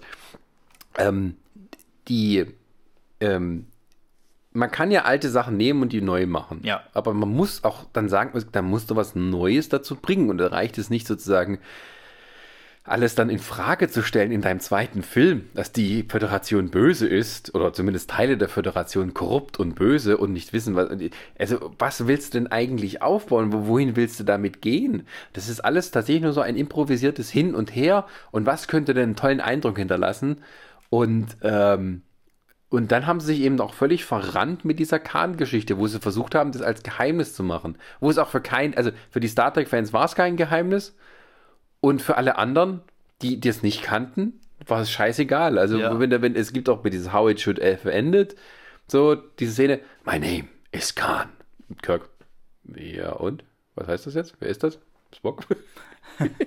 Das- ja, ähm, und ähm, das ist, äh, äh, ich hatte jetzt gerade noch mal einen Gedanken, äh, red mal weiter. Ich, habe- Ja, äh, also beim dritten hatte er dann bloß noch, äh, äh, äh, war ja nur noch Producer quasi, aber auch da war ja dann auch wieder so die Geschichte, es war ja, war ja ein Jubiläum von Star Trek, äh, äh, wollen wir jetzt mal nicht so lange auf dem dritten noch rumreiten, wenn wir noch Star Wars vor uns. Ja. Ähm, das war ja auch so ein Jubiläum und trotzdem muss man aber eigentlich sagen, dafür, dass es ein Star Trek Jubiläum das war 50 Jahre. und der Film nicht so viel falsch macht an sich, es ist eigentlich fast wie eine Fernsehepisode quasi aufgebaut, muss man trotzdem sagen, also Jungs, für 50 Jahre ist es extrem wenig und ich habe den auch noch einmal geguckt und ich habe schon nichts mehr im Kopf. Der Trailer damals war eigentlich nur so aufgebaut wie Guardians of the Galaxy. Ähm, d- d- dann noch mit diesem dummen Sabotage-Song im, im, im, im Trailer. Und Wo ähm, sich Simon Peck aufgeregt hat, dass sie das schon verraten haben, weil es war eigentlich ein Gag fürs Ende. ja, wo sie dann ja dann mit diesen blöden Minen da oder was das da war. ich fand, irgendwie- es ist mit die dümmste Szene, die jemals in Star Trek gezeichnet Ja. wurde, aber für mich eine der lustigsten überhaupt. Die ist so, so blöde. Ich habe mich amüsiert da drin. Ja, ich aber wir wusste- sind nicht bei Fast and the Furious. Weißt du, das ist halt ja, der nee, Unterschied. tatsächlich, aber ich fand irgendwie, ich fand es nicht schlimm in dem Film, weil es halt wirklich so grottendoof war. Also ich habe von Anfang, aber es war irgendwie so mit Ankündigung. Von ganz weiten Karten wusste man, dass das kommt sowas. Ja, klar, natürlich hat man das gekommen sehen, aber das ist dann der Moment, wo ich da im Kino losgelacht habe. Und ich, ja, das ist ein Moment, wo man loslachen soll, aber ich habe nicht gelacht, weil ich es lustig fand. Ich habe gelacht, weil ich es so bekloppt fand, weil ich wusste, wir sind hier nicht mehr bei Star Trek. Wir sind hier bei Fast and the Furious in Space. Hm. Wie du es ja auch im Trailer was gesagt ja. hast. So. Und ähm, ich fand Idris Elba verschwendet hm. Ähm, es war wieder ein, ein Bösewicht aus der Vergangenheit, der einen alten Groll hegt und dann versucht, irgendwie Enterprise mit reinzuziehen. Ja, so Schon what? Wieder. Aber das ist halt so, das ist für mich nicht, nicht, nicht, nicht, nicht, also der bleibt mir nicht im Gedächtnis halt so. Das war so auch so und so und so der, ja, der Bösewicht ist, der Woche. Ja, dreimal die Ich hätte Story. so gerne irgendwelche Klingonen gesehen. Mach doch eine Riesengeschichte mit irgendwie Klingonen. Du, von mir aus baust du eben auf, dass es vielleicht zu dem ersten Krieg mit den Klingonen kommt oder irgendwas in der Richtung. Darum was, geht's ja Discovery. was, ja, aber da, da, guck mal, das ist würdig für 50 Jahre Star Trek. Nicht, da ist ein alter Typ, den kennt keine Sau, er ist jetzt auf einmal da und hat einen Groll gegen, gegen Kirk. Das wird äh, zwei, drei Tage wird das, wird das abgehandelt sozusagen, dann haben sie es geschafft und dann wird das nächste Abenteuer angeflogen. Ja. Das, ja, toll. Das ist vielleicht für einen Fernsehfilm ist das ganz gut gemacht so. Hier hat man halt nur noch mehr, mehr Geld reingepumpt und damit hatte sich die Geschichte. Und ähm, ich weiß noch, du hast noch damals gesagt gehabt im Trailer, was das ja auch Simon Peck da irgendwie mit äh, gemeint hatte. Er ist ja auch großer Star Trek-Fan und so und wartet nur ab und da kommt noch was und so. Eigentlich müsste er sich schämen für die Aussagen. Nee, sagen wir mal so, also er hat ja, die haben ja, ähm, es ist ja so gewesen. die haben die wollten unbedingt schnell diesen Film machen, auf alle Fälle zum 50-jährigen Jubiläum. Ja. Und die hatten auch, ähm, nachdem der äh, Into Darkness nicht so der große Erfolg war, wie sie sich eigentlich gehofft hatten, weil halt immer so der, der neue Star Trek-Film von 2009 war halt ein Mega-Erfolg. So viel Geld hatte da ist noch kein Star Trek-Film eingespielt. Nicht vor Inflationsbereinigung, aber na, so. Und dann hatten die sich halt auch viel gedacht und Cumberbatch und tralala und dann war halt am Ende nicht das da, was sie haben wollten. Und da hatten sie aber, glaube ich, schon ups, am dritten Teil gearbeitet und ähm, hatten irgendwie auch so ein Autorenduo und Roberto Orsi sollte ja eigentlich Regie führen. Und nachdem das alles war, da hat er dann quasi das Handtuch geschmissen oder wurde auch wurde gegangen, weil sie alle gemerkt haben, das ist nicht so, das ist wirklich das, was wir haben wollen. Haben alles aus dem Fenster geworfen und dann mussten sie schnell ein neues Drehbuch machen. Und dann haben sie eben Simon Peck und seinen, seinen, seinen äh, äh, Autorenpartner schnell ins Boot geholt, damit er noch ein Drehbuch schreibt. Das ist auch alles mit sehr heißer Nadel gestrickt worden. Dafür war es dann ganz gut, weil halt wirklich, es war halt ja, du kannst diese, alle Filme vorher kannst du ignorieren und kannst mhm. sagen, okay, diese, diese, diese Beyond spielt irgendwie jetzt kurz nach der Serie. Mhm. Weil halt, es geht ja darum, dass die äh, jetzt unterwegs sind, ähm, äh, äh, am Ende ihrer Fünf-Jahres-Mission, er ist ausgelaugt so ein bisschen und da brauchen wir wieder was Neues sozusagen. Und das ist eigentlich so, es wird alles ein bisschen vorher ignoriert und das ist eigentlich nur ein neues Abenteuer dann halt mit äh, auf dem Planeten halt mit diesen komischen Leuten. Und ähm, aber es ist halt auch nicht mehr. Es ist wie wenn die nach der Serie nochmal einen Fernsehfilm ein paar Jahre ja. später gemacht hätten. Ja. Mit halt ein bisschen Geld. Genau. Ähm, ähm, was wir halt nicht im Fernsehen hingekriegt hätten. Und ähm, es gibt halt auch nette Sachen, also diese, diese gewaltige Raumstation, aber das ist halt auch wieder so was gegen Canon, weil es gab nie eine Raumstation in dieser gewaltigen Größe und Ausmaße und sowas. Das ist extrem beeindruckend. Aber du fragst dich immer, ist damals auf dem Schiff von Kirk, als er getötet wurde, also der Vater von Kirk, ähm, sind da alle Raumschiff- und ähm, Raumstationsdesigner an Bord gewesen, dass jetzt alles anders aussieht, mhm. dass die Enterprise doppelt so groß ist wie vor, das ist auch sowas. Die Enterprise, wo sie dann offiziell kennen machen, die, die Alternativ-Enterprise, ist doppelt so groß wie die alte, aus irgendeinem Grund. Also, ne, damit die halt größere Sets zeigen können. Und eben auch genau, das, was mir Respekt, das wollte ich, das passt jetzt wieder zu größeren Sets. Ähm, ich kann mich erinnern, ich habe mal irgendeinen Science-Fiction-Film, ich glaube, es war so ein Battlestar Galactica oder irgendwas in der Art, ich glaube, es war Battlestar Galactica, irgendein Film, als ich noch jung war, gesehen. Und ähm, die hatten anscheinend auch nicht viel Geld. Und da war irgendwie so ein Maschinenraum oder sowas. Und das haben die offensichtlich in irgendeiner alten Fabrik gedreht. Da waren viele Rohre und so. Und das sah alles ein bisschen so nach Heizungskeller aus, sagen wir mal so. Ähm, und äh, dachte, ach, das ist der Maschinenraum. Hm, ach, schade, er hat nicht viel Geld. Und dann sehe ich Star Trek. Und dann sehe ich den Maschinenraum der Enterprise. Hm. Und den haben die ja tatsächlich, weil sie kein Geld und keine Zeit mehr hatten oder irgendwie keine Vision, einen Maschinenraum als Set zu bauen, haben sie das in der Budweiser Fabrik gedreht. Diese, das sind überall Rohre, das sind so große Bottiche, also wahrscheinlich da, wo der Bier drin ist, war dann der Antimaterietank. Und dieses Ding war halt irgendwie groß wie fünf Fußballfelder. Ja. Und ich habe das gesehen, dachte mir, aha, die sind jetzt also auf diesem Niveau an, angekommen von Battlestar Galactica. Nur, dass sie mehr Geld hatten und die, das war ja, wo ich gelesen habe, sie waren in der Budweiser-Fabrik. Damit die auch tatsächlich, das ist nur für die Szene gewesen, damit die sich in dieses Rohr beamen können, damit dieser Gag funktioniert. Aus Versehen beamen die sich in ein Verbindungsrohr, das so groß ist wie ein Mensch. Und da können sie sich dann wieder rausplumpen lassen. Das ist, und du siehst halt dieses, dieses gewaltige Ding an, an Maschinenraum, was vorher nie so war. Es war immer alles nett und aufgeräumt und modern und, und, und aalglatt. Und das ist so, das hat, das, so, selbst wenn du, das hat halt wenig mit Respekt oder mit, einfach nicht Respekt, aber wie soll man sagen, einfach, man beschäftigt sich mit dem Material, was da ist. Und denkt, oh ja, das geht ja schon. Dann drehen wir halt in, in, einer, in einer Abfüllstation für Bier. das kann doch nicht wahr sein, dass man das dann als, als, als, und das ist dann der moderne, innovative Filmemacher, Herr Abrams. Das haben sie wahrscheinlich gemacht gehabt, damit sie in der Pause mal schneller ihr zapfen können. So. ja, aber wirklich. Und haben nicht aufgehört und am Ende kam Ja. der Film bei raus. Vielleicht waren sie besoffen, weil sie dann gesagt haben, ach komm, lass uns doch gleich hier drehen. Und es ist halt wirklich so, ähm, man kann es am besten, wenn du es so als Camp durchgehen lassen, aber es ist halt auch nicht campy dafür genug. Und es ist so eine komische Suppe. Und Abrams hat dann erstmals richtig, also glaube ich, so bewiesen, wenn man ihn absolut frei von alleine lässt, dann kommt halt das bei raus. Genau, deswegen haben, hat er dann ja danach Star Wars gemacht. Nee, es gab noch einen dazwischen. Was hat er denn dazwischen gemacht? Eine Super 8. Ach, siehste, ja, den habe ich ja nicht gesehen. Ich auch nicht. Da habe ich aber von vielen gehört, dass das auch so eine Hommage an, an, an Steven Spielberg-Filme war und der ist gar nicht mal so schlecht bei den Leuten angekommen. Genau, es ist so eine richtige alte 80er Jahre ähm, äh, Kinder-Action-Adventure-Story, so wie die Goonies oder wie pff, Ich glaube, das geht auch irgendwie um Explorers oder- Außerirdisch oder was da war. Genau, irgendwie ein außerirdischer E.T. und sowas halt, was halt, was dann Stranger Things besser gemacht hat. Irgendwo. Das ist ja auch so ein Ding. Dieser Super 8-Film, so gut wie er auch ankam, ist aber auch nicht so im Gedächtnis geblieben bei vielen Leuten. Also ich höre heute keinen mehr davon so Das, schwärmen so ein bisschen, das, das war so ein bisschen eher der Beweis dafür, dass sowas wie Stranger Things funktionieren könnte. Möglich, Äh, So, ja. so kommt es mir ein bisschen vor. Ähm, ich habe ihn nicht gesehen, ich, ich habe aber auch, äh, es ist aber mal so, es gibt natürlich keine äh, Regel ohne Ausnahme. Ne? Ich glaube, ich, ich hätte mich auch mal dafür interessiert, aber ich habe irgendwie auch keinen richtigen Drang gehabt, den zu gucken. ja. Aber ich glaube, der hat ganz gut funktioniert, obwohl Ja. das auch wieder ein bisschen so ist, ne? Komische Mysterien und das Alien finden sie dann am Ende irgendwie. Ähm, also von dem, was ich drüber gelesen habe, gibt es eigentlich wenig dran zu meckern. Aber es ist halt tatsächlich dann aber auch sowas, wo du sagen kannst, okay, das kommt direkt von ihm. Er hat sich, er wollte unbedingt was machen, auch so ein bisschen äh, den Respekt zollen, die er als, als junger Mann oder als Kind verehrt hat ähm, und ähm, sozusagen sein, sein Ding nochmal abliefern. Er, Ja. sein, er möchte auch mal wie Spielberg sein. Ja. Oder wie George Lucas.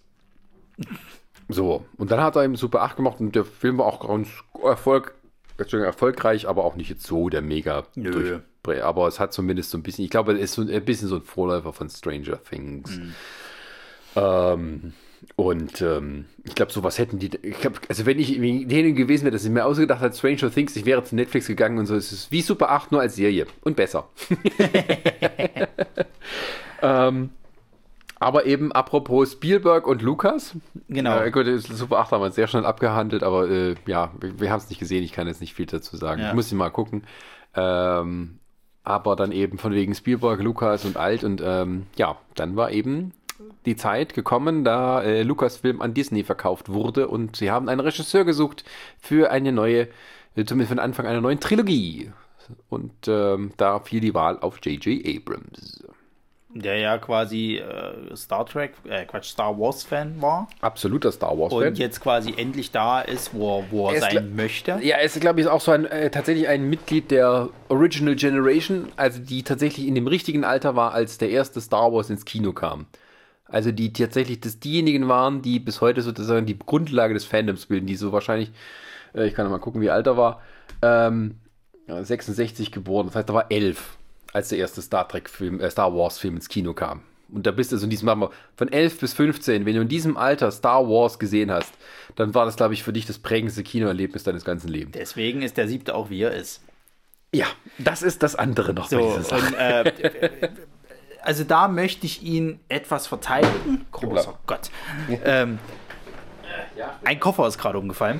Ähm, da möchte ich ihn tatsächlich etwas verteidigen, weil ich finde den sieben, äh, siebener Star Wars äh, Film gar nicht so schlecht. Ich finde eigentlich. Find ich, ich, finde auch nicht, find, dass der find, schlecht ist. Also ich finde, dass er den Spagat zwischen ich hole die alten Fans ab und ich bilde neue Fans, hat er eigentlich. Also das hat er super hingekriegt. Ich finde, ich glaube, das hätte keiner hätte das besser machen können. Du hättest immer irgendwie was hingekriegt. Siehe Ryan Johnson jetzt mit dem Achter dann kommen wir vielleicht nochmal nachher kurz drauf, dass du die alten Fans verärgerst oder vielleicht sogar die neuen Fans verärgerst. So, so hat er es halt gemacht. Er hat sich eigentlich das, was, was Star Wars 4, also in New Hope, war, genommen, hat es noch ein bisschen mehr aufgepauscht, hat noch ein paar neue Charaktere mit reingebracht, hat auch noch nicht ganz so sehr auf die alten Charaktere eingegangen. Die waren zwar mit dabei, aber es war trotzdem noch gut getrennt. So. Und ähm, diese Wichtigkeit war da noch nicht so ganz da. Ne? Du hast halt immer noch so, das war halt so ein perfekter Übergang. Und ich finde, der hat das eigentlich relativ gut hingekriegt. Auch da gibt es definitiv genug Fehler. So Sachen wie, äh, wie kann, also wo kommen die jetzt eigentlich her, die First Order? Hießen die so? Ja, genau. Nee, das, das wo kommen die her? Wo haben die die Ressourcen ähm, her? Warum sind die auf einmal so groß? Ja, ja, ja. Also, aber, ähm, also, das ist wieder so, ich glaube, der Film ist sozusagen wie handgemacht für Abrams. Der hat irgendwie sein professionelles Leben irgendwie konnte er sich vorbereiten auf diesen Moment, da er tatsächlich Star Wars äh, selber Regie führen konnte. Ähm, und er war, ist anscheinend so, äh, hatte seine Fähigkeiten so weit ausgebaut und sein Verständnis für Filme und auch seine, seine Ideen, die er hat, ähm, dass, man, dass er da sagen konnte, okay, das kann ich. Und ähm, hat dann aber tatsächlich, finde ich, auch mal wieder seine typische ähm, Forum über Funktion äh, Einstellung gehabt dabei. Also es gab irgendwie, äh, es gab am Anfang, wurde, als es bekannt wurde, wer schreibt denn das Drehbuch und so, irgendwie, George Lucas hatte Ideen, die hat er mit, mitgegeben, sozusagen, wie es weitergehen könnte. Und aufgrund dieser Ideen, aber glaube ich auch wieder, haben sie dann weggeschmissen sozusagen. Und da hat dann der eine äh, ähm, Autor von Toy Story 3 hat ein Drehbuch geschrieben. Dann kam Abrams dazu und der hat sozusagen aber dieses Drehbuch nicht genommen. Und hat sich dann mit Lawrence Kasdan, der früher auch mit den Star Wars-Filmen mitproduziert und geschrieben hat, die alten, hingesetzt und hat, ähm, hat ähm, die neu, äh, hat das Drehbuch neu geschrieben. Mit der vollen Absicht vermutlich, dass sie rangehen und sagen, okay, äh, diese Episode 1 bis 3 hat nicht so funktioniert, dass man sozusagen versucht, es wieder zu spiegeln, was in den anderen passiert äh, nur halt quasi auf die böse Seite. Nein, wir machen das so. Wir nehmen die Originaltrilogie, der Mythos, den es gibt, den Star Wars auch als Blaupause für Filme mit Heldenreise oder auch äh, wie es dann, äh, äh, sorry, wie es dann ähm, untergraben wird in, in Imperium schlägt zurück und sowas. Ähm, das nehmen wir als Grundlage und wir machen eine Trilogie neu und nehmen sozusagen die Handlungen im, im gröbsten Sinn, den Mythos Star Wars und machen daraus neue Geschichten und orientieren uns aber immer an den ähm, an, den, an den alten Filmen. Und das war eben für viele dann auch zu offensichtlich.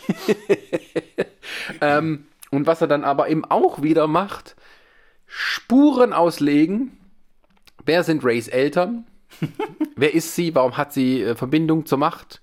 Warum hat äh, Luke Skywalker alle verlassen und sich irgendwo abgesetzt? Ähm, woher kommt der First Order? Was ist das für ein, ein Worldbuilding, wo auf einmal sozusagen eine neue, ein, ein neues Imperium entsteht? Und warum gibt es wieder nur so eine Art Rebellengruppe, anstatt dass sie sozusagen das weiterentwickeln? Ähm, warum haben sich Leia und, und äh, Han Solo getrennt? Gut, war relativ offensichtlich. Ne? Das war das Einzige, wo ich sagen konnte, da muss man nicht viel erklären. Ne? das musste passieren. Äh, warum ist Kylo Ren dem Bösen verfallen? Wer ist Snoke? all diese Fragen und Fragen, die auch, glaube ich, mit dem vollen Absicht reingebracht wurden, damit die Leute lange drüber theorisieren und sich unterhalten ja, darüber, um, das, äh, ja, ja. Um, um sich dann äh, sozusagen das Ganze immer noch hochzuhalten zwischen den Filmen. Ähm, hat sich dann aber auch nicht weiter darum gekümmert oder zumindest irgendwie gesagt, ja, das sind meine Ideen für Rays Eltern. Oder what the fuck halt äh, dass er quasi, also zumindest dem Regisseur, der danach kommt, ein paar Notizen hinterlassen hat, von wegen, so sehe ich das. Oder mit der Produzentin sich abgestimmt hat, das ist unsere Geschichte. Nee, die haben nur diesen einen Film gemacht. und haben dann gesagt, na, wo gucken wir mal, wo es hingeht. Genau. Und dann kam ein Ryan Johnson und hatte die Eier gehabt zu sagen, oh, ich werfe uns alles mal um.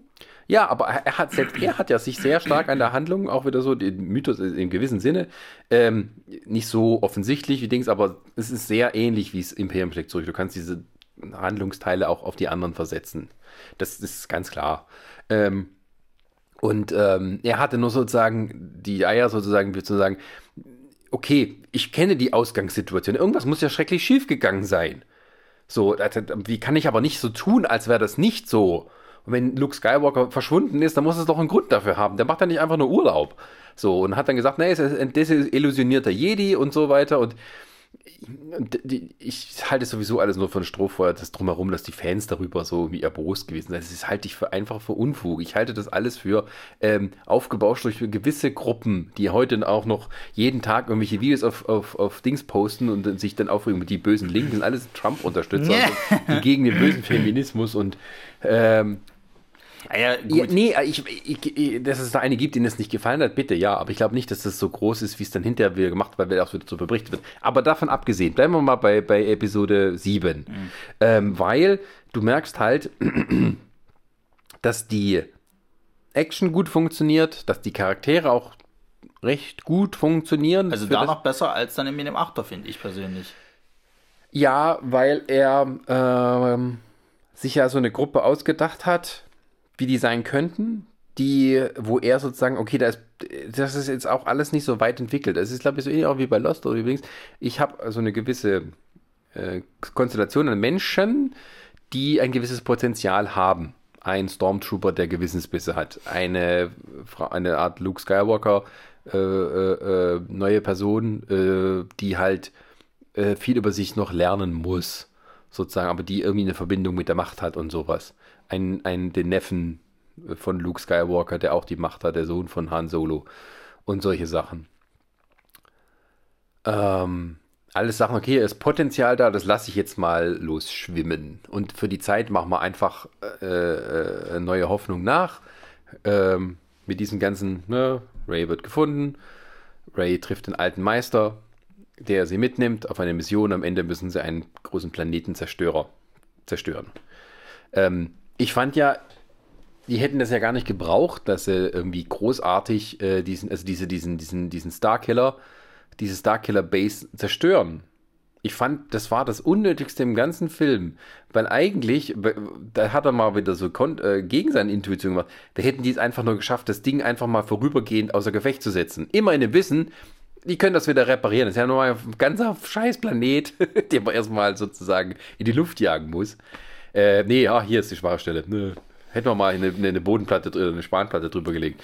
Ähm, das ist halt so, ähm, hätten die das also so gesagt, okay, das, der erste äh, First Order ist noch lange nicht besiegt und, von, und, und wir müssen hier noch äh, einiges äh, tun da, im, im, nächsten Teil sozusagen. Das ist ja, das und, ist ja das auch, also das ist halt das, wo, ich meine, ich hatte Spaß mit dem Film, ich finde den auch nicht so schlecht, wie den alle ich, immer machen. Der ist super unterhaltsam, es funktioniert alles wunderbar. Das ist auch, die Machart ist auch so wie ein Star Wars Film, wie die alten. Aber es gibt natürlich, also für den Plot einer Trilogie gibt es extreme Probleme bin ich der Meinung. Und ich bin auch der Meinung, dass extrem viele Plotholes da sind. Das geht schon los mit der Geschichte, wenn ein Luke Skywalker nicht gefunden werden will, warum gibt es dann eine Karte, die zu ihm führt? Was soll der Quatsch? Hm. So, dann, dann, ähm, wie Han Solo stirbt, ist so das Undankbarste mit, wie ein Charakter umgebracht wird in der Filmhistorie, finde ich. Also da gibt es noch ganz andere Beispiele, äh, äh, noch wesentlich schlimmere, aber ich finde, das ist so, erstens kommt es mit Ansage, das ist kein emotionaler Moment, es kommt mit Ansage, dass du schon eher genervt bist und dir denkst, was soll der Quatsch? Mhm. Also ich saß damals im Kino und habe mir gedacht, ne, der wird jetzt wahrscheinlich gleich von ihm aufgespießt, sozusagen, oh, Überraschung ist passiert, oh, Chewie heult so ein bisschen, aber es sollte eigentlich, ist es ja ein Charakter, wo ich als Kind damit groß geworden bin, was mir theoretisch jetzt richtig die Tränendrüse eigentlich raus. Und es passiert einfach nicht. Und das mhm. finde ich unwürdig für so einen Charakter. Dann kommt noch hinzu, diese Starkiller Base wird zerstört. Und im nächsten Teil ist aber die First Order nach wie vor so richtig stark mit Sternzerstörer hier und da großes Schiff und hast du nicht gesehen. Wo zum Geier nehmen die die Ressourcen her? Also wenn diese, wenn diese Starkiller Base so groß, noch viel größer als der Todesstern damals war, dann müssten ja fast schon alle, also mindestens drei Viertel von denen müssten ja theoretisch schon tot sein. Und trotzdem gibt es noch so viele, dass sie nach wie vor eine Bedrohung für Ja, das Universum ist, sind. Das ist wieder so ähnlich wie diese, diese Fragen, die offen bleiben, genauso wie bei den Star Trek-Filmen, die halt sozusagen, es wird für, das, für die Oberfläche, für, für, das, für die Form, Genau. wird das hingenommen ähm, und später, ach, das kann man schon irgendwie erklären. Also jetzt abgesehen davon, dass in, in Episode 8 das halt anders machen können, Ja. ähm, aber einfach, dass er sich auch nicht die Gedanken. Ich meine, die neue Trilogie ist genau das Gegenteil, aber nicht im positiven Sinne, von der Prequel-Trilogie. Die hatte das Problem, dass George Lucas seine drei Filme im Kopf hatte, wohin die Reise geht. Die Details zwar noch nicht so drin, aber es war eben so, der erste Teil ist nur Exposition und war deswegen unbefriedigend. Der zweite Teil ist so ein komisches Mittelstück, auch unbefriedigend. Erst im dritten Teil, da wird's gut, weil es sozusagen auf den Punkt hinzuläuft. Und ähm, bei den, also ich, das muss man aber auch dann immer sagen, dass die Originaltrilogie also sowas von gesegnet war. Von, von guten Sachen. Also Ja. einfach. Ähm, und der, die neue Trilogie ist sozusagen, wir wissen, wir machen drei Filme, aber wir haben keine Ahnung, wie wir die zusammenfügen. Und Ja, jeder, genau. jeder darf mal mit rumwursteln und die Kathleen Kennedy, ähm, so gemein wie sie angegriffen wird, aber das muss man ihr auch eben vorhalten, dass die irgendwie dieses Franchise nicht so sehr im Griff hat, storytechnisch.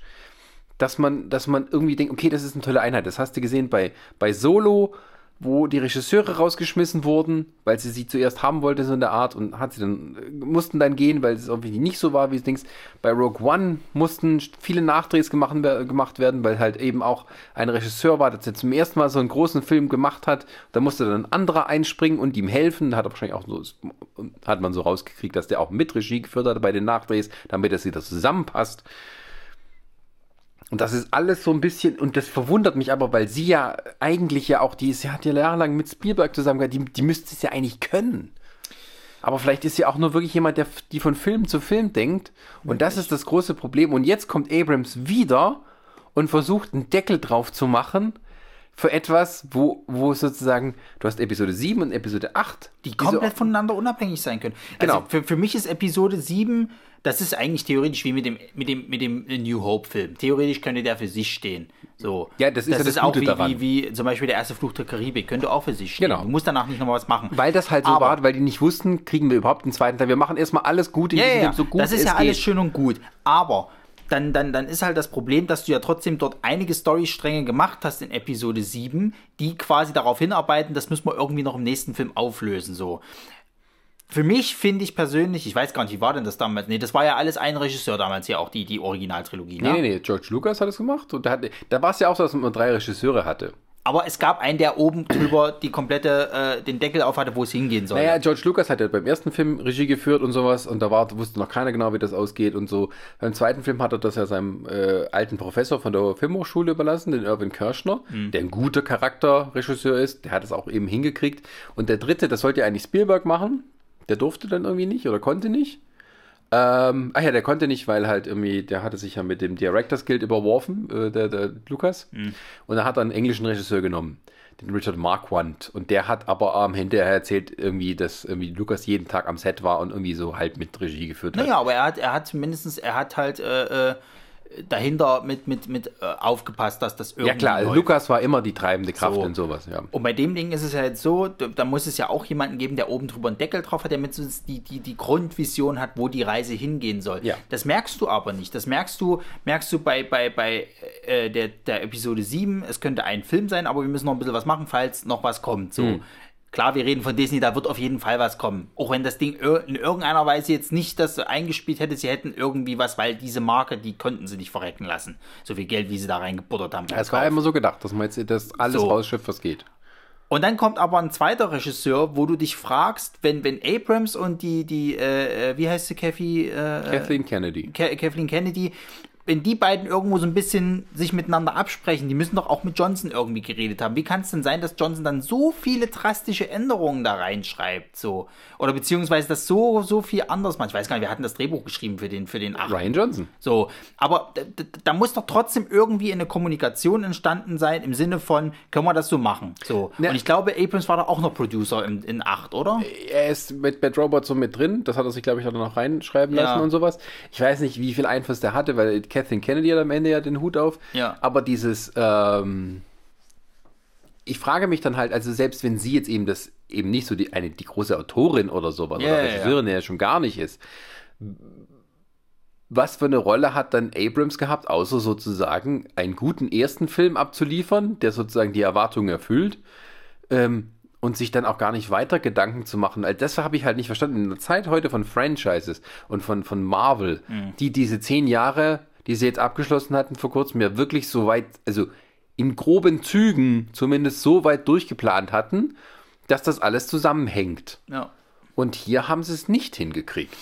Ja, das ist halt eben das, was, was, ich halt so merkwürdig finde. Und, und das, wo, wo du dann wirklich immer so sagst, reden die nicht miteinander. So. Ja, oder, oder dass du zumindest sagen kannst, ähm, jo, äh, Rays Eltern, du hast ja das irgendwie gesagt, du hast da viele Ideen. Wie, wie soll denn das rauskommen Ja. am Ende?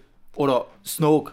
Hast jetzt neu etabliert. Wer, wer wird denn das sein, sozusagen? Ist es schlimm, wenn ich folgendes mache in, in, in, in, in, im achten Film so? Genau, ich, ich, äh, ich, Ich würde den, jetzt- ich würd den jetzt wegkillen, ist es okay? Oder hat er irgendwie eine Bewandtnis? Weiß ich noch nicht. So, Genau, mach weiß mal. ich noch nicht. Gucken wir mal. mal. Gucken wir mal. Gucken wir mal. So, und jetzt ich kann ja noch den Imperator wieder am letzten Und das ist das, und, und das ist das, wo ich schon wieder sage, das kotzt mich dann bei Abrams wieder an. Dieses halt, dann, dann nehme ich mir jetzt quasi jemanden von, von, von der Originaltrilogie, der offensichtlich tot ist, in Anführungszeichen, die ich gerade gemacht habe, aber den hole ich jetzt wieder zurück. Dann ist es halt der Geist Wir oder was weiß zu ich diesem- nicht wann, aber also- wir- irgendwie gucken wir mal. Ja, zu diesem Zeitpunkt, wo wir uns aufnehmen, sind wir noch irgendwie zwei Wochen vom Start entfernt von, von äh, Ja. Episode 9 oder drei Wochen.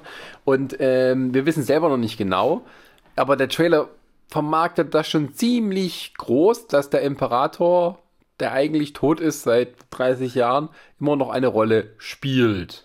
Genau. Aber wir Natürlich- wissen nicht wie. Natürlich kann es genauso sein, dass sie wieder das gleiche Ding abziehen wie, wie äh, äh, in neuerdings vielen Trailern, dass es einfach Material ist, was gar nicht im Film vorkommt. Vielleicht ist es einfach nur so, fand man jetzt mal ganz nett, dass der Imperator so als. Ja, oder er ist nur ein Force Ghost, der sozusagen dann äh, Kylo Ren anleitet oder sowas. und selbst das finde ich blöd. Was, warum? Dann, dann, dann, dann, dann würde ich das doch noch eher verstehen, wenn äh, äh, äh, der Snow quasi als Force-Geist noch da ist und ihn jetzt nochmal anleitet. Ja, das ist, das, wir wissen, also, aber man merkt, äh, Du merkst, dass Also das, es ist irgendwie ein, bisschen, ein klein bisschen Panikmodus bei diesem Film. Ja. Also von dem Film, wie er dann geendet hat im letzten Teil, konntest du nichts erkennen, wie das weitergehen soll. Klar, die wollten das so machen, so ein bisschen ähnlich wie Imperium schlägt zurück. Alles ist irgendwie am Arsch, aber wir beide, wir sind noch ein bisschen da. Kleines bisschen Hoffnung gibt's noch. Und ähm, aber das ist dann irgendwo auch, muss man sagen, also wenn Abrams schon geholt wird, das Drehbuch komplett aus dem Fenster schmeißt, was sie schon hatten, die Ideen von Lucas aus dem Fenster schmeißt, die sie hatten, und dann sagt, okay, ich mache das hier und ich gestalte das, und es war nie geplant, dass er noch eine Episode 9 nimmt, ähm, äh, übernimmt, dann muss ich doch zumindest so weit, also wenn ich diese Ideen einbringe, muss ich doch wissen, wohin es geht, damit ich den Leuten, die kommen, dass die sich da irgendwo orientieren können. Genau. Hätte dieser Colin Trevorrow, der das Jurassic World Scheiße gemacht hat, jetzt Episode 9 gemacht. Wie wäre denn noch das ausgegangen? Ich weiß es nicht, weil, weil, weil das Ding ist halt, also auch da wieder, also die, die, die, die Kennedy, keine Ahnung, ob die dann einfach auch keinen kein, kein Überblick darüber hat, ob die Zufolger ist mit, mit Arbeit oder sonst irgendwas, dass die auch, wie gesagt, nicht miteinander reden, so, weil ne, normalerweise müsste sie ja wissen, wo, was ist der grobe Faden, wo geht die Reise hin, wer, wer mit wem passiert Ja, was. das ist wie Und- in und- Lost, und- das ist wie in Alias, das ist wie in, in, in Star Trek. Einfach nicht wissen, was ist der, der, der Kern dieser Serie, die, dieser Kern diese, dieser Geschichte. sondern Spuren auslegen. Spuren auslegen, wir gucken mal. Genau. Und vielleicht haben sie bewusst gesagt, pass auf, das könnte so dein, dein, dein Ding sein, dass du die Leute im Endeffekt mit so einer Art Spuren auslegen quasi an der Stange hältst, dass die neugierig darauf sind, was, wie geht's denn weiter? So, und das ist das Ding. Ich habe aber bitterböse Angst, dass das eben auch jetzt in Episode 9 passiert, dass dann wieder Spuren ausgelegt werden und es wird nicht aufgeklärt. Ja. Sondern es kommt wieder zu neuen Cliffhangern für vielleicht eine neue Trilogie, die irgendwann mal kommt. Wer weiß das schon? Oder für die Serie oder was weiß der Geier. Und das brauche ich nicht. Es ist, muss jetzt ein Abschluss kommen und das kann Abrams nicht. Ja, ich habe ich hab auch so ein bisschen die Befürchtung, dass, es, dass diese, diese Trilogie auch in der Bewertung das Gegenteil sein wird wie die Prequel-Trilogie. Also der erste fanden alle doof, der zweite war so, ne, und dritte fanden eigentlich eigentlich ganz gut. Und ich glaube, da ist umgekehrt. Episode 7 ist eigentlich ganz gut. Der zweite ist so, ja. Und der dritte wird das unser Episode 1 Moment. Also von wegen, es spiegelt sich alles, es reimt sich. ähm, weil halt, ähm, ich meine, der Film wird mega erfolgreich sein. Also wenn man jetzt äh, danach geht, also die, es gibt ja immer so, so Online-Tracking, also die, man kann eine gewisse Vorhersagen machen, wie der Film ungefähr abschneiden wird an den Kinokassen, bevor er überhaupt hinkommt, also bei den ganz großen zumindest. Da, ja, ist da wo der Vorverkauf da ist. Der, der, Vorverkauf ist so gut, der ist größer als Endgame, der ist größer als alle anderen Star Wars Filme bisher, man rechnet ungefähr, also mindestens über 200 Millionen. Endgame wird man nicht rankommen, das ist einfach so. Vermute ich jetzt. Na, warte mal ab. da gibt es noch einen Director's Cut und dann noch zusätzlich fünf Szenen. ähm, und ähm, ja, der Film wird schon richtig ein großer Erfolg sein. Es, ich könnte mir auch vorstellen, dass die irgendwas noch einbauen, was wieder so für ein War-Moment sorgen wird, wo du sagen, das musste gesehen haben. Das Ding aber ist ja, es wird, es ist, äh, ich, hm, also wenn du, wenn alles, du, wenn was du, du, naja, das ist ja wieder dieses Typische mit diesen Bildern, ne? Das ist ja das, was ich immer, immer so ein bisschen äh, äh, ankreide. Ich, klar geht man irgendwo ums Kino, um auch schöne Bilder zu sehen, aber ich will auch eine Story haben, so.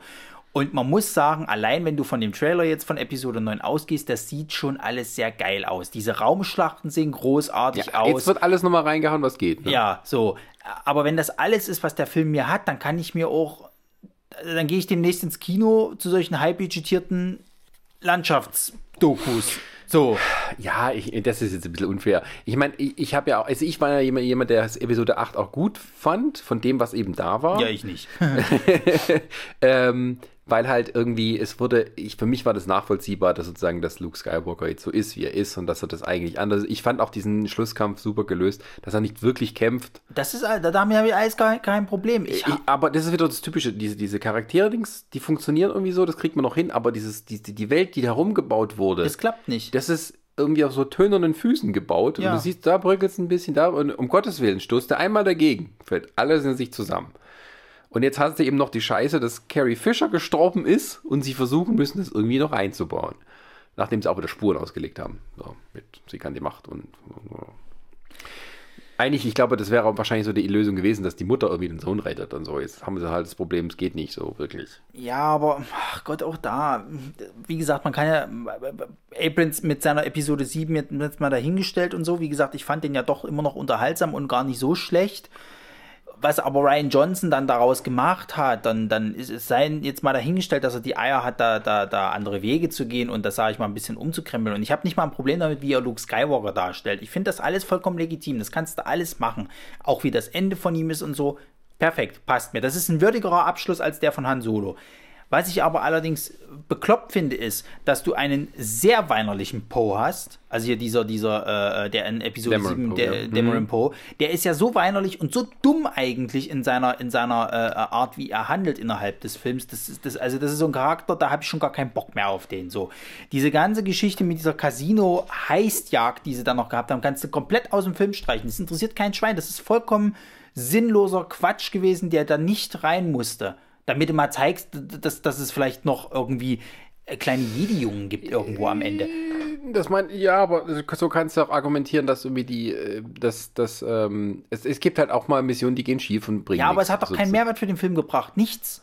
Außer dass, dass, naja, dass, dass außer dass, dass, dass, ähm, ähm, wie heißt der Charakter von, von, äh, äh, von, ähm, Dingsbums jetzt hier von, von. John Boyega. Ja. Finn. Genau. Außer dass Finn im Endeffekt dann dort landet, wo auch Ray und, und, und, und Kylo Ren sind. Ansonsten hat das nichts gebracht für die Story. Ja, gut, aber bei Episode, also bei, bei Imperium schlägt zurück ist ja auch so, was hat das gebracht, dass äh, die da, ich meine, die, die sind auch die ganze Zeit auf der Flucht, also der, der Millennium Falke und landet dann sozusagen bei Lando Calrissian. Und ähm, das war auch sozusagen außer für nichts, außer dass sie dann noch geschnappt werden, so am Ende. Aber das hat irgendwie besser ins, ins Feld gebracht, irgendwie, finde ich. Ja, ja, ich, da war die, weiß, was du meinst. Da war, da war die Geschichte dann auch noch interessant. So, dass mit diesem Casino, das war irgendwie so, das war, das hatte für mich auch so, ich mein, so ein, so ein, so ein, das ist gerade nicht Star Wars, was ich hier gucke. Das ist äh, äh irgendwas anderes. Ja, ich meine, gut, das hat jetzt nichts mehr mit Abrams zu tun. Nein, also ich will es bloß, ich will's bloß äh, kurz noch zusammenfassen. Dann, dann das mit, mit Snowden, das finde ich, das ist das, was mich nach wie vor Snowden. am meisten Snowden, was mich, Snowden, haha, was, was mich, was mich am, bisher am meisten an diesem Film stört. Ich verstehe, dass du sagst, okay, dann ist es, das ist äh, im Endeffekt wie beim Imperator, wusste auch nicht, wer das ist und so weiter und woher kommt so. Aber ich bin mittlerweile in einem Alter, wenn du mir so eine mystische Figur einführst bei Abrams, dann will ich wissen, wo das herkommt. Und jetzt habe ich aber das Problem, der ist jetzt weggekillt worden. Das kann man ja von mir aus machen, gibt mir aber wenigstens trotzdem noch irgendwo einen kurzen Einblick, wer zum Geier das war, wo der herkommt, wie zum Geier ist der zur First Order, weil das ist ja wieder ein Kreislauf. Der muss ja in irgendeiner Form diese First Order finanziert haben, dass die genug Ressourcen und Kohle hatten, so groß zu werden. Der hat ja den Kylo Ren irgendwo aufgesammelt, um ihn dann zu dieser jetzt neuen Darth Vader zu machen, wenn du es halt so willst. Und das kriege ich jetzt alles nicht mehr. Und das kotzt mich an.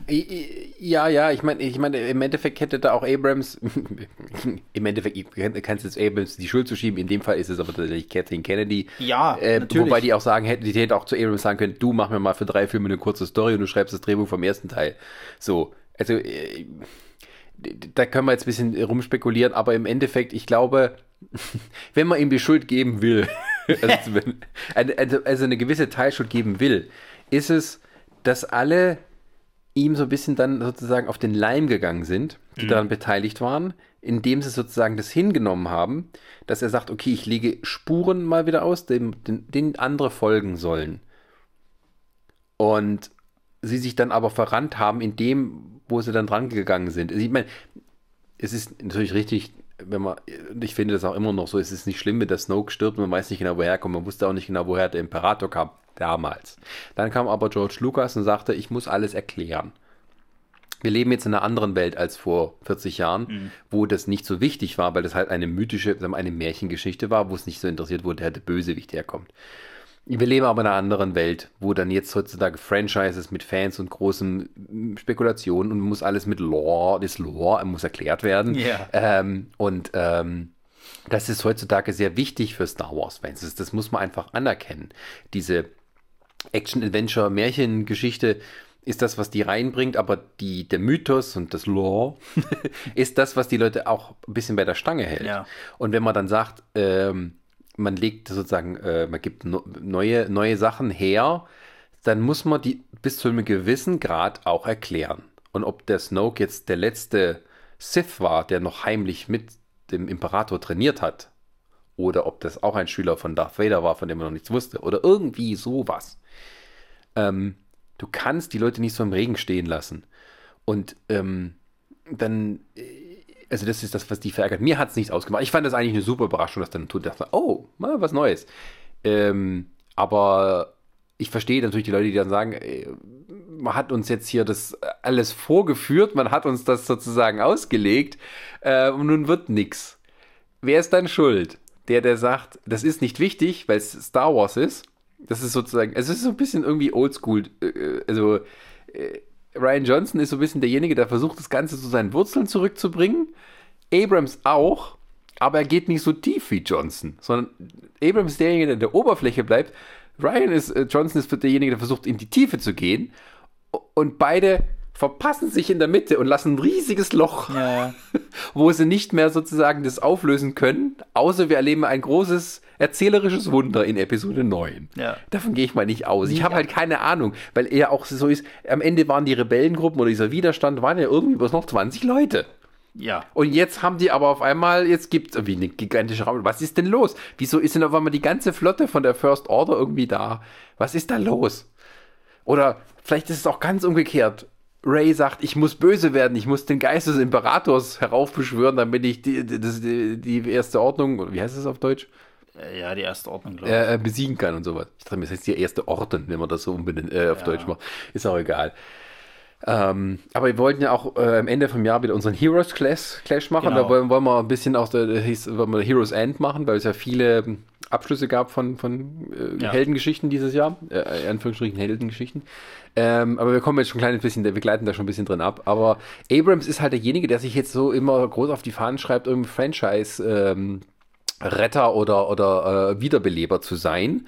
Und ähm, wenn man es dann mal genauer anguckt, bei Star Trek offensichtlicher als bei Star Wars, tun sich halt viele Löcher auf, die dann halt nicht wirklich gestopft werden können, ähm, weil er dann auch wieder nicht die Leute hat, um es dann äh, hinzukriegen. Also, oh Wunder, oh Wunder, dass der Alex Kurtzman, der offensichtlich derjenige ist, der nicht der Star Trek-Fan ist, jetzt tatsächlich schafft, so diese Streaming-Star Wars-Sachen, die neuen, äh, auf irgendeine auf eine gescheite Bahn zu lenken. Mhm. Das muss man schon ein bisschen dem zugute halten. Ich habe ja wirklich nicht dran geglaubt. Ich dachte, es wird ganz schlimm. Im Endeffekt, er übernimmt die Optik auch von den neuen Filmen und so. Aber ähm, hat dann doch irgendwo noch die Übersicht, das Ganze in eine ordentliche Richtung zu lenken. Ähm, was jetzt bei den neuen Folgen kommt, so wie Picard wird, muss man noch mal sehen. Aber zumindest ist derjenige, der so weit die Hand über ein Franchise hat, also du meinst Rest äh, Dreaming Star Trek, weil du Dreaming, äh, Dreaming Star Wars gesagt hast. Entschuldigung, ich meine Star Trek. ja. bei, bei Star Wars sieht man es aber auch. John Favreau, der wirklich gute Geschichten erzählen kann, der auch das Marvel-Universum irgendwie mit angeleitet hat, kommt jetzt her, macht den Mandalorian und irgendwie sind alle begeistert. Ach, das ist doch das Star Trek, was wir mal wollten. Das Ding, äh, das Ding ist halt auch das in der Star ganzen, Wars. Ah. Das, das, das, Ding ist halt auch in der ganzen Sache, dass, dass ich glaube auch, dass der Ryan Johnson, sei jetzt mal dahingestellt, das ist ja auch so, ich glaube nicht, dass Ryan Johnson komplett freie Hand da hat irgendwo. Die Drehbücher und sonst irgendwas sind ja trotzdem irgendwo noch von irgendjemand. Entweder ist es den oben komplett scheißegal, was da läuft, eben nicht wie bei, bei Episode 7, dass die sagen, mach mal Oder Abrams. die Catherine Kenny lässt sich eben so leicht von den Leuten sozusagen Das mag ja bezirzen. auch sein, weil momentan ist ja auch so das ganz groß, dass jetzt der Ryan Johnson ja Interesse äh, hatte, eventuell die äh, zweite Staffel von The Mandalorian zu machen oder ich glaube ein paar Episoden oder was und alle gesagt haben, oh Gottes Willen und tralala und du hast mir meinen Star Wars zerstört. Das Ding ist, das Ding ist halt immer, ich glaube, ich glaube, das war mein Handy. Ich glaube, dass Kartenfutter kaufen. Äh, nee, ähm, ich glaube, dass das ähm, äh, Ryan Johnson ein fähiger Regisseur ist. So, der macht ja jetzt auch gerade diesen Knives Out sozusagen, der mhm. gar nicht mal äh, so, so schlecht wegkommt. Der bekommt durchaus gute Kritiken, ist ja auch so ein Ensemble-Film. Und ähm, ich halte ihn für keinen schlechten Regisseur. Ich glaube einfach, dass dieses, dieses Feld gerade, diese neue Star Wars Trilogie einfach gerade verbrannte Erde ist. Dass da irgendwo da oben der die Kappe aufhaben sollte, in dem Fall wahrscheinlich die Kennedy, nicht mit diesem, mit diesem Kram zurechtkommt, weil eben dieser Anfang von Abrams gemacht wurde, der sagte, ich lege ein paar Spuren aus, das hat sie zugelassen und jetzt scheiße, müssen wir irgendwie damit klarkommen, weil ein anderer Regisseur sagt, aber ich will das mal ein bisschen anders machen, so. Und sie sich vielleicht sagt, na gut, probieren wir mal. Und dann kommt sowas dabei raus. Und jetzt wieder zu diesem Punkt zurückkommt, dass Abrams, der ja theoretisch den Teil 7 so erfolgreich gemacht hat, das jetzt retten soll, in Anführungsstrichen, uns vielleicht also machen wir uns nichts vor. Ich glaube das nicht. Also ich glaube da nicht an ein Wunder. So, wie gesagt, das sind alles Spekulationen. Das Ding ist jetzt, danach ist ja erstmal Schluss für Abrams mit Star Wars und Disney und Co. Der geht ja dann zu Warner. Und dann müssen wir mal gucken, wie es da weitergeht, weil Superman. Es kann sein, genau, dass er dann irgendwelche äh, Filme von für die DC Superhelden macht.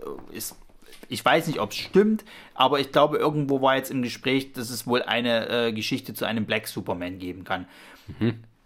An alle Rassisten, es gibt einen Black Superman, also haltet eure Finger schon still. Den gibt es, nämlich auf Erde 2 gibt es einen schwarzen Superman, der, keine Ahnung, glaube auch von Krypton kommt oder irgendwie so, ja, wahrscheinlich. Äh, mhm.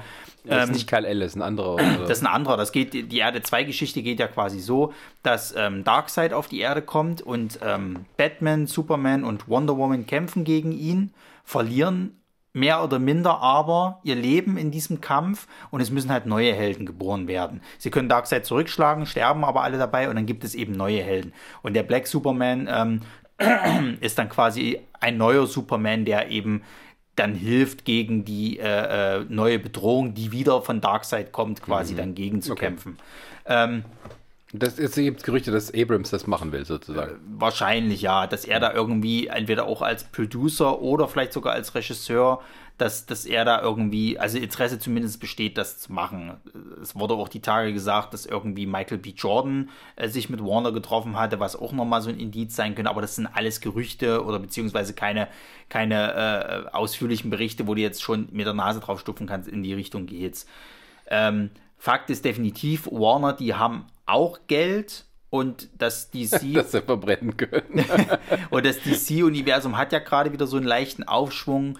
Ähm, wenn man da jetzt natürlich ihn da irgendwo in einen Regiestuhl schiebt oder vielleicht auch als Producer äh, quasi, muss man natürlich gucken, in was für eine Richtung geht, weil es wird nicht so tiefgründig werden wie ein Joker-Film oder ein Batman-Film, der vielleicht jetzt kommt oder was weiß ich, was wird auch wieder so ein Gaudi-Ding werden wie ein Wonder Woman, Aquaman, was weiß der Geier. Mhm. Also ich glaube nicht daran, dass das dann so eine tief ernste Geschichte wird oder eine erwachsene Geschichte wird. Naja, es ist halt auch so, sagen wir mal, wenn wir gleich mal, mal kurz dann auch so zusammen zu einem Fazit kommen, ähm, es ist für mich auch ähm, irgendwo immer, ähm, ich verstehe, warum die Filme von ihm meistens gut ankommen. Es ist irgendwo auch unterhaltsames Popcorn-Kino. Es ist ähm, nicht so offensichtlich blöde wie die Sachen von Michael Bay oder sagen wir mal die, keine Ahnung, äh, äh, oder die Fast and the Furious Filme insgesamt zum Beispiel.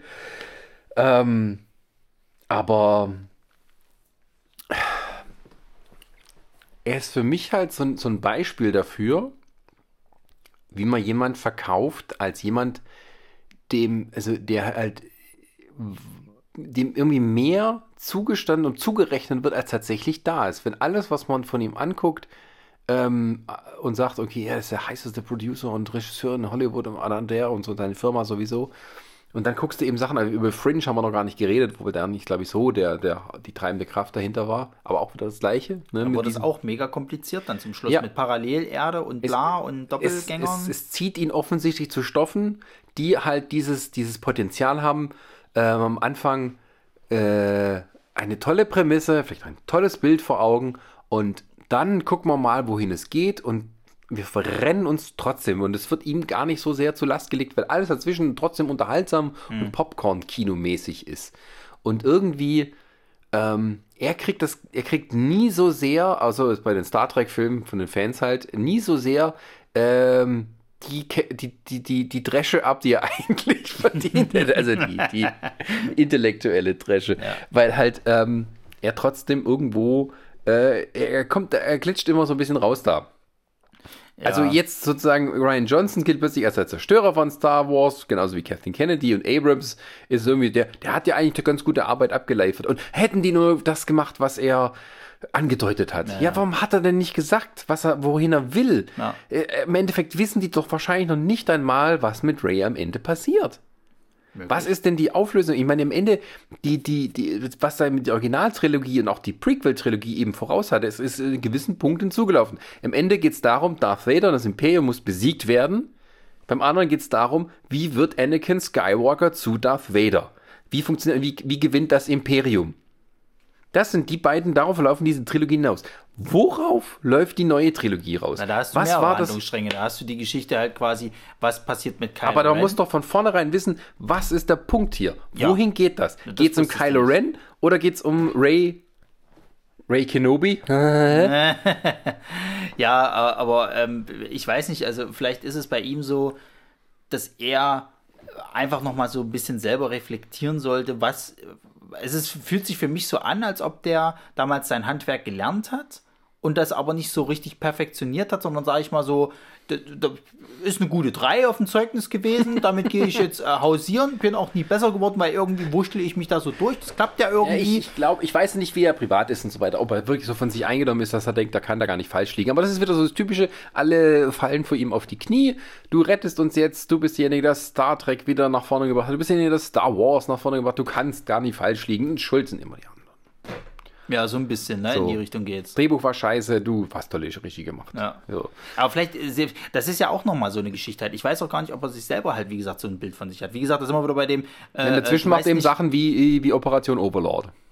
Ach ja, stimmt, das hat er ja auch pro produziert. Ja. Oder hat er, hat er da äh, Regie gemacht? Nee, nee, produziert nur. Produziert. Aber sein Name war drauf. Ja. Ähm, genau. Westworld, aber damit hat er nichts zu tun, sondern es war der Bruder von, von Christopher Nolan. Ja.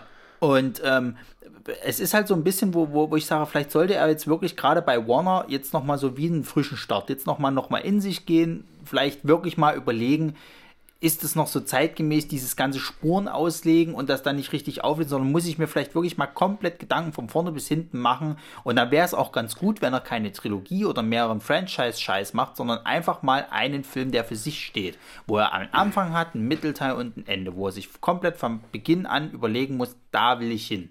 Ja, das ist, das ist ein bisschen für mich die Frage, was könnte ihn dazu bringen? Ich meine, wenn, sagen wir mal, Episode 9 ist die Vollkatastrophe. Ja. So, das Schlimmste, was sich alle Fans vorstellen konnten. Ryan Johnson ist sozusagen reingewaschen. Wenigstens bei dir hat es noch eine originelle Idee. Ähm, ich weiß es halt nicht. Dann, dann, könnte sein Stern auch schnell am Sinken sein, sozusagen. Ich, ich glaube es aber nicht, weil halt erstmal Star Wars wird sowieso erfolgreich. Einfach weil Star Wars ist. Ja. Ich könnte mir aber durchaus vorstellen, dass der Film äh, nicht so erfolgreich wird wie die Filme vorher. Ähm, wobei man dann eher redet, oh, der nimmt nur eine Milliarde ein, statt 1,5 oder 2 Milliarden. Ich weiß es nicht.